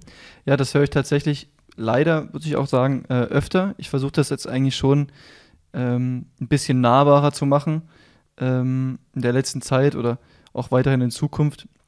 Habe jetzt ja auch mit heute tatsächlich lustigerweise mein erstes YouTube-Video äh, veröffentlicht. Ich kann es ich kann's sehr empfehlen, sich das anzugucken. Ja. Ja, Ich musste ja auch zwischendrin zwei, zwei dreimal sehr lachen. Er hat Muss man sein- sich reinziehen. Er hat sein, sein, ähm, sein Salat ist ihm fast aus dem Mund rausgefallen. So lustig war das. ja. ähm, nee, aber ich, ich höre das tatsächlich öfter und ähm, versuche da auch auf jeden Fall dran zu arbeiten. Aber es war halt wirklich am Anfang aus, aus dieser ästhetischen Sicht heraus ähm, der Antrieb. Und was das Motivationelle angeht, war das damals so, da war ich im Trainingslager auch in Südafrika und wir waren irgendwie drei Tage da und dann ist die Omikron-Variante losgegangen. Mm, Lustigerweise war ich aber äh, selber Corona-positiv und konnte nicht abreisen. Alle anderen sind abgereist und ich bin sozusagen alleine in Südafrika zurückgeblieben und war dann halt echt noch dreieinhalb Wochen alleine dann da oben oder da unten, wie, wie man noch will. Und habe dann halt wirklich irgendwie dann so einen Vibe gehabt, einfach so, ich, ich ziehe jetzt hier so alleine so krass durch und hatte einfach so, so einen richtigen Film geschoben, diesen richtigen krassen motivationellen Film.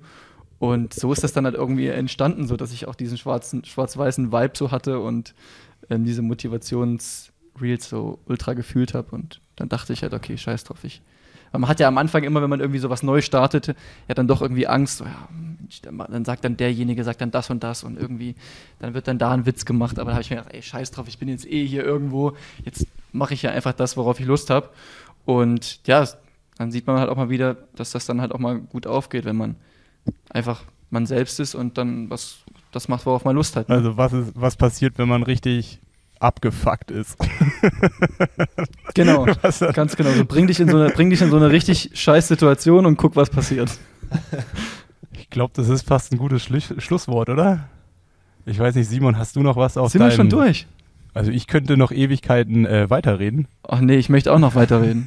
Ja, ich, ja, komm, dann macht ein neues Fass auf hier. Nils, wir müssen jetzt noch über Triathlon-Training sprechen. Da haben wir noch gar nicht drüber gesprochen. Triad Los, äh, also stellst du jetzt die Fragen? Let's go. Ich stelle jetzt die Fragen. Wie viele Stunden trainierst du jetzt gerade in der Woche? Äh, ich bin jetzt bei knapp 30 Stunden. Also ich glaube, letzte Woche war ich knapp drunter und jetzt bin ich hoffentlich dann am Ende der Woche knapp drüber. Okay, krass. Und wie viel Kilometer läufst du in der Woche? Boah. Also ich glaube in so Wochen dann ungefähr 80 Kilometer. Zu Hause eher so 60, 70 Kilometer. Also eigentlich ist es schon so, dass ich Mhm. fünfmal die Woche laufe. Einmal auf jeden Fall schnell, in guten Wochen zweimal, einmal lang und dann quasi zweimal so ein bisschen auffüllend. Was ist so das meiste, was ähm, Triathleten auf, auf, auf so einem sehr hohen, äh, auf so einem Elite-Langstreckenlevel äh, trainieren? Also wenn ich jetzt einfach den heutigen Vormittag mal als Maßstab nehme. Wir waren zu dritt auf der Bahn. Mhm. Der eine war ich. Ich bin 10 mal 1000 gelaufen, ähm, so von 1 bis 10 gesteigert, tendenziell immer schneller werdend. Dann hatten wir den Wie schnell? äh, von 3,30 bis 3,15, sowas die Richtung. Aha. Äh, dann hatten wir den Frederik Funk, der ist gelaufen irgendwie 3 mal 5 mal 500. Ähm, bisschen schneller, ich denke eher so 3,10 bis 3,15. Und dann hatten wir den Magnus Ditlev hier. Und das ist dann so der Triathlet, wie er im Bilderbuch steht. Der ist heute gelaufen 6 mal 3000 auf der Bahn zur gleichen Zeit. Und der 6 mal 3. 6 mal 3, ist eine in, äh, ich weiß gar nicht, irgendwie 3,15 bis 3,20. Äh, das neue Zauberwort heißt der Ibiza Pace, weil es findet in drei Wochen so der erste Showdown statt in Ibiza. Ähm, und deswegen äh, hat er vorher nur gesagt, er läuft der Ibiza Pace. Sechs mal drei Kilometer. Sauber. Danach äh, sieben, Das ist dann so sechsmal neun Minuten 30. Äh, Nee, Sechsmal zehn Minuten oder genau, sowas. ja. Ja. Wir machen morgen früh fünfmal sechs Minuten nur. Wie schnell? Ja, 305. Aber das finde Aber das ist ja schon jetzt, also so, so ja, das ist, wir sind aber halt natürlicher Läufer. Also deswegen finde ich es auch immer so, habe ich ja das ja wie gesagt, das relativiert, finde ich es ja schon krass, was Triathleten so, wie schnell die auch laufen, beziehungsweise, dass die einfach so viel machen. Ich find's einfach ab- Aber ich finde so, aber so eine 8. von so einem richtigen Läufer, wenn du so diese Ästhetik siehst, wie der läuft. Also du siehst auf so einer Bahn, und heute war ja auch im Forum die Hölle los, also vom äh, Schulsport Ja. bis halt Mokatier waren halt alle hier. Ähm, und wenn du so siehst, so ja, als Triathlet bist du dann doch auch eher der Arbeiter. Du merkst halt, du musst halt drei, äh, drei Disziplinen irgendwie unter einen Hut bekommen. Und da waren halt Jungs dabei von der Leichtathletik, das Einlaufen, was die dann wahrscheinlich auch in 4.10 machen, das sieht ja eher so aus, als ob die so auf der Stelle hüpfen, irgendwie so ein bisschen mehr springen und alles so viel ästhetischer, viel lockerer. Oder wenn man so Skippings und so sieht, das ist einfach ein komplett anderer Speed, wo man sich dann selber auch denkt, so, ah, okay, hoffentlich bin ich hier irgendwann durch und äh, ja, leider geht es ja im Schwimmbecken weiter, wenn die Schwimmer dann daneben sind. Ja, ich weiß, ich weiß, was du meinst. Ich, ich erkenne ja auch einen Triathleten irgendwie äh, beim Laufen. Sehe ich ja auch, okay, das ist ein Triathlet. Ähm, aber tatsächlich denke ich mir halt auch so, ja, woran, woran, was machst du am Triathleten fest? also für mich sieht ein Triathlet, also hat ein Triathlet schon einfach mehr am Oberkörper dran. Ja. Ist einfach, irgendwie einfach ein bisschen kräftiger so. Und hat einfach ein bisschen, hat einfach einen schwereren Schritt. Sieht einfach, sieht einfach nicht nach Spaß aus. So, um es ganz hart zu sagen. Ich muss kurz, Das war jetzt ein harter Front irgendwie. Das meine ich gar nicht böse, aber ich muss kurz, ich grätsch einfach mal ganz kurz rein. Äh, Robert hat mich heute quasi mit eingeladen zum Dauerlauf, äh, ob ich denn jetzt ready für einen Dauerlauf wäre. Und ich wäre zeitlich ready gewesen. Und dann habe ich nur mal gefragt, ja, wie schnell lauft ihr denn so? Dann meinte er so, ja, so 410 bis 420. Dann meinte ich, ja, nee, äh, ist mir dann so ein bisschen zu flott, um das als Dauerlauf zu betiteln. Und aber ich komme mit dem Rad mit und mach ein paar Bilder. Dann bin ich mitgeradelt und dann dachte ich mir währenddessen so, boah, da hätte ich ja locker mitlaufen können. Das ist ja doch nicht so schnell. Weil es sah, das sieht so ruhig und so, es sah wirklich so unglaublich ruhig aus, dass ich mir dachte, okay, jetzt laufen sie ja wohl doch langsamer, hätte ich auch mitlaufen können. Am Ende des Tages waren es dann doch 4,10. Und es sieht einfach so viel ruhiger und so viel, ja, dein, wir machen halt äh, auch dein, nur das. dein Trainingsbuddy, also das kam hat mit so einer komischen Jogginghose. der kam mit so einer Jogginghose und dann meinte er, nur- meinte er nur so, yeah, we just jogging today. Und es sieht einfach, wenn ein Triathlet 410 läuft, sieht es einfach tatsächlich, ehrlich gesagt, Ich- wirklich anders aus. Ich wusste ja, dass, dass du mitkommst, deswegen habe ich kurze Tights angezogen Aber, für die Bilder. aber Simon, Also heute Look Pro go slow. Simon, ich bin richtig froh, nachdem du ja äh, im Interview mit Tanja gesagt hast, äh, du fährst lieber mit den Radfahrern wie mit den Triathleten, dass du bei den Läufern zumindest jetzt aufgegeben hast. Stopp, stopp, stopp, stopp, stopp. Ich habe nie gesagt, dass ich lieber mit den Radfahrern als mit den Triathleten fahre. Ich habe nur gesagt, dass die Radfahrer einfach noch mal eine ganze Ecke besser Fahrrad fahren. Ja, das stimmt. Ah, da muss ich mich selbst in Schutz nehmen. Das stimmt nicht. Ja, also ich habe das eher so verstanden, wenn du mit den Radfahrern fährst äh, und wenn du mit den Triathleten fährst. Nee, also mit, mit den Triathleten, da komme ich ohne Probleme auch gut berg runter mit, alles kein Problem. Bei den Radfahrern muss ich mich richtig zusammenreißen, dass ich da den Anschluss nicht verliere. Oh, okay. Weil die einfach, die fahren einfach nochmal anders Fahrrad. Aber es ist nicht so, dass ich das lieber mache. Ja, du, Ich würde euch nie im Stich du lassen. beruhigst mich. Ich, ich hatte letztens so einen Moment, wo ich das, ich möchte mir jetzt nochmal ein bisschen nochmal einschleimen bei den Triathleten, weil ich jetzt gerade so gesagt habe, dass das nicht nach Spaß aussieht. ich, äh, ich hatte letztens so, ein, so einen Moment, wo ich so richtig auf den Boden der Tatsachen aufgeschlagen bin. Ähm, mein, äh, wo ich so viel geschwommen bin, hat mir mein Vater gesagt, ja übrigens, das ist die 100 Meter Freistil-Bestzeit in der Familie, irgendwie 1,07 oder sowas ist er früher in der Uni geschwommen. Und er hat gesagt, sieh mal zu, dass du jetzt mal den Familienrekord brichst. Und dann habe ich mir am Ende von meinem Schwimmtraining dann irgendwie gedacht, okay, komm, jetzt schwimmst du nochmal 100 Meter, schwimmst du jetzt nochmal alles, was du hast. Und dann bin ich irgendwie 1,02 oder sowas bin ich geschwommen und mir, ging es mir ging's richtig schlecht. Ich mir, also es war echt, boah, es war Katastrophe, mir ging es den ganzen restlichen Tag überhaupt nicht gut. und dann habe ich halt irgendwann realisiert, wie schnell die Triathleten bei diesen Arena Games schwimmen. Ja, irgendwie dann Justus Nieschlag dann über 200 Meter 2-0 irgendwas. Ja. Ja, also, Und da dachte ich mir, also die Besten schwimmen so zwei Minuten. Hölle? Der äh, Schweizer, Der geisteskrank. der Schweizer, der jetzt dabei war, habe ich mir sagen lassen, der hat eine 1,48 zu stehen als Bestzeit. Der Fabio Meusen. Aber der muss wohl auch aus dem Schwimmen on, kommen. das ist doch- Aber wenn du sagst 1,02, äh, vielleicht sollten wir uns doch noch mal warm anziehen im Triathlon. Also das ist schon auch ein Statement. Also es gibt Triathleten, die da so rumspringen. Also 1,02, ich meine, klar, das schafft dann doch irgendwie fast jeder, der vorne mit dabei ist. Aber für alle würde ich jetzt auch nicht unbedingt die Hand ins Feuer halten. Du fährst, äh, Radfahren tust du ja auch. Ja. Ja, doch. Und was ich, so- was ich so sehe, fährst du ja Rad auch ganz, also schon auch immer mit Zug. Ich kann schon ein bisschen treten. Das kriege ich schon hin. Aber We weißt du, was du so eine Radschwelle hast? nee, keine Ahnung. Aber ich habe ähm, eine Einheit gemacht, das waren 8 mal 6 Minuten bei so 290 bis 310 Watt und 90 Sekunden Pause. 8, 8 mal 6 bei ungefähr 300 Watt. Ja. Liebes ordne das mal ein. Ja, der, jetzt muss man natürlich als fieser Zahlen-Nerd und Triathlet direkt fragen. Und 70 70 Kilo. Ja. Äh, also fehlt dann doch noch ein bisschen, um dann halt vorne mit dabei zu sein, aber schlecht ist das nicht. Ja. Also es ist dann schon ja über 4 Watt pro Kilogramm. Was ist das dann? 4,3, 4,2.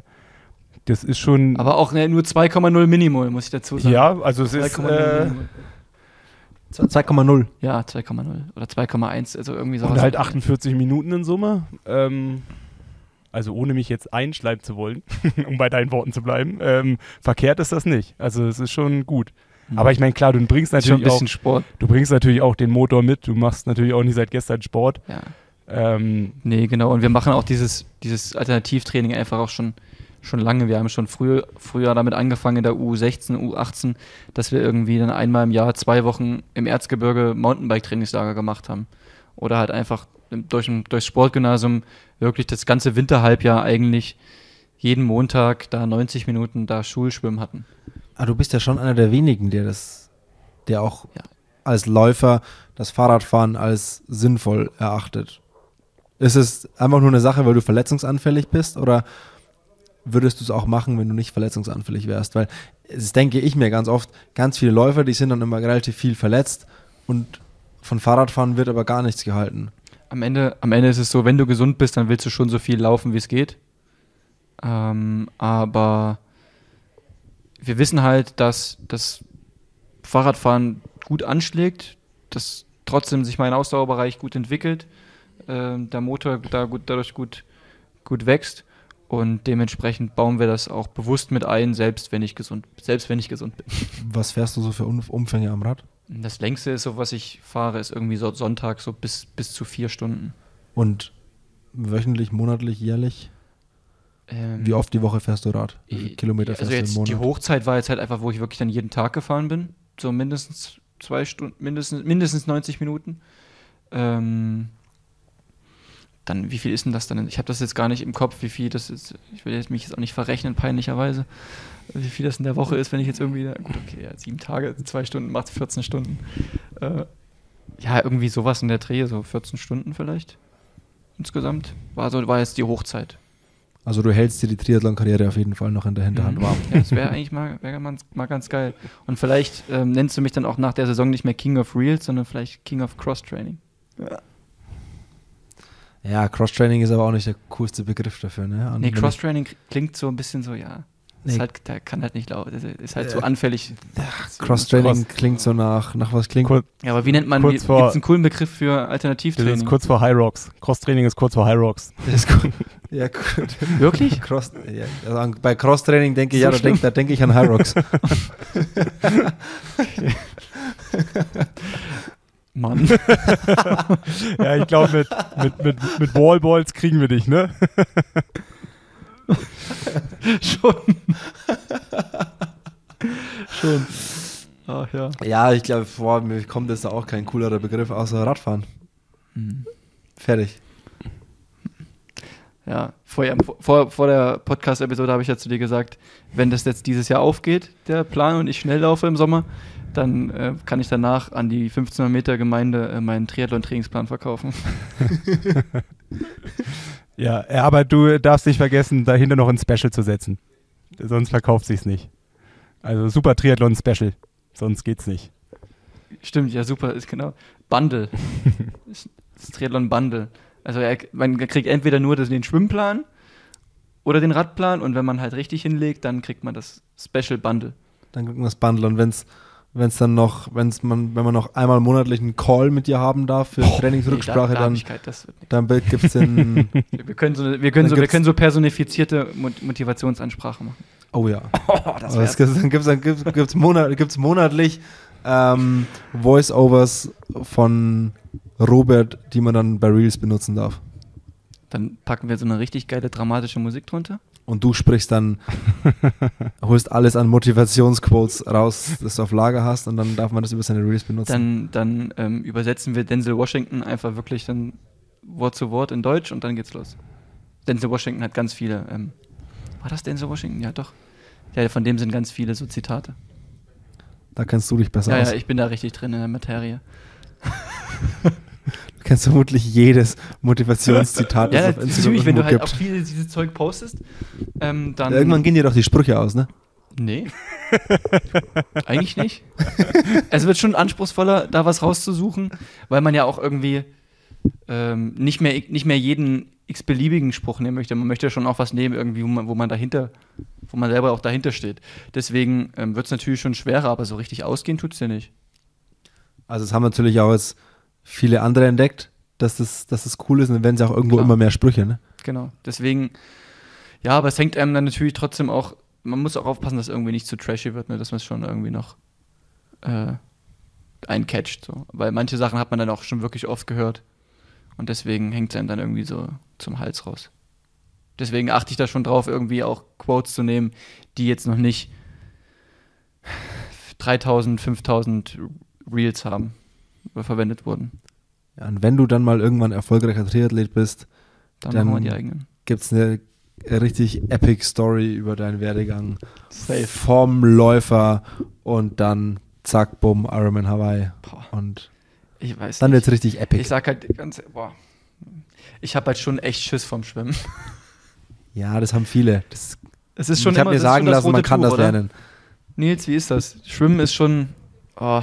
Nee, ähm, also ich will dich ja nicht äh, von deinem Weg abbringen. Also ich wär, wäre ja viel happier, dich nächstes Jahr in Paris im Finale zu sehen.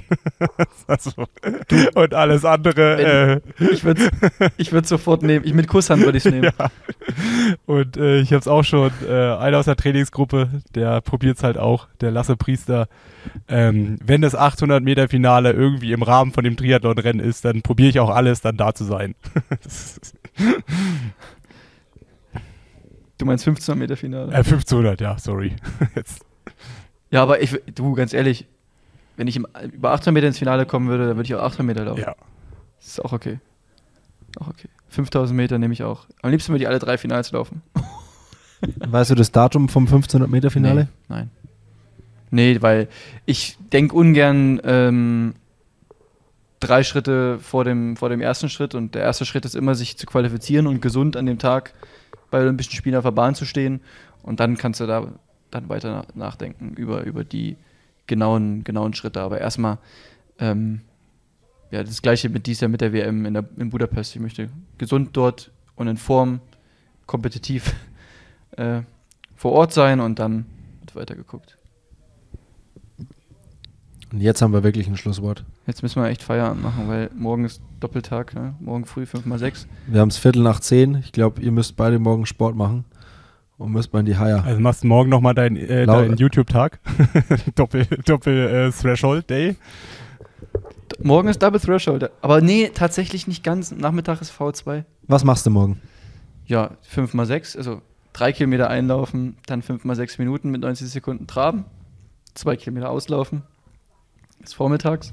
Und nachmittags wieder das gleiche Ein- und Auslaufprogramm und dann 15 mal 75 Sekunden mit 45 Sekunden Pause. Ui. Und du, Nils? Äh, wir schlafen erstmal aus. 10 Uhr schwimmen. Was? 10 Uhr schwimmen. Ähm, und dann nachmittags muss ich auch oh, irgendwelche EBs auf dem Rad fahren. Ich glaube auch irgendwie so fünfmal acht Minuten oder sowas. Ich bin jetzt ein bisschen überfragt. Und auf jeden Fall noch eine Stunde locker mehr oder weniger draufkoppeln. Es ist krass, dass du nicht genau weißt, was du morgen trainieren musst. Ja, aber ich bin so ein Typ immer so, äh, ich denke immer von Problem zu Problem. Also so normalerweise hätte ich jetzt mit, mit Fred irgendwie am Tisch abends drüber gesprochen, was ich am nächsten Tag trainiere. Also ich habe eigentlich schon immer einen groben Überblick, was ich halt machen muss.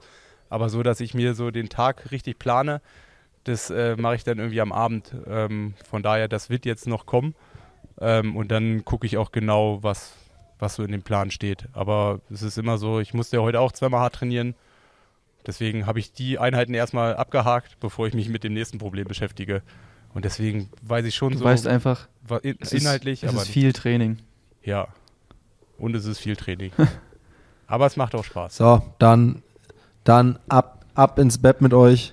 Ja, Morgen steht Sport an. Robert, es war mir eine Freude. Alles Nils. klar.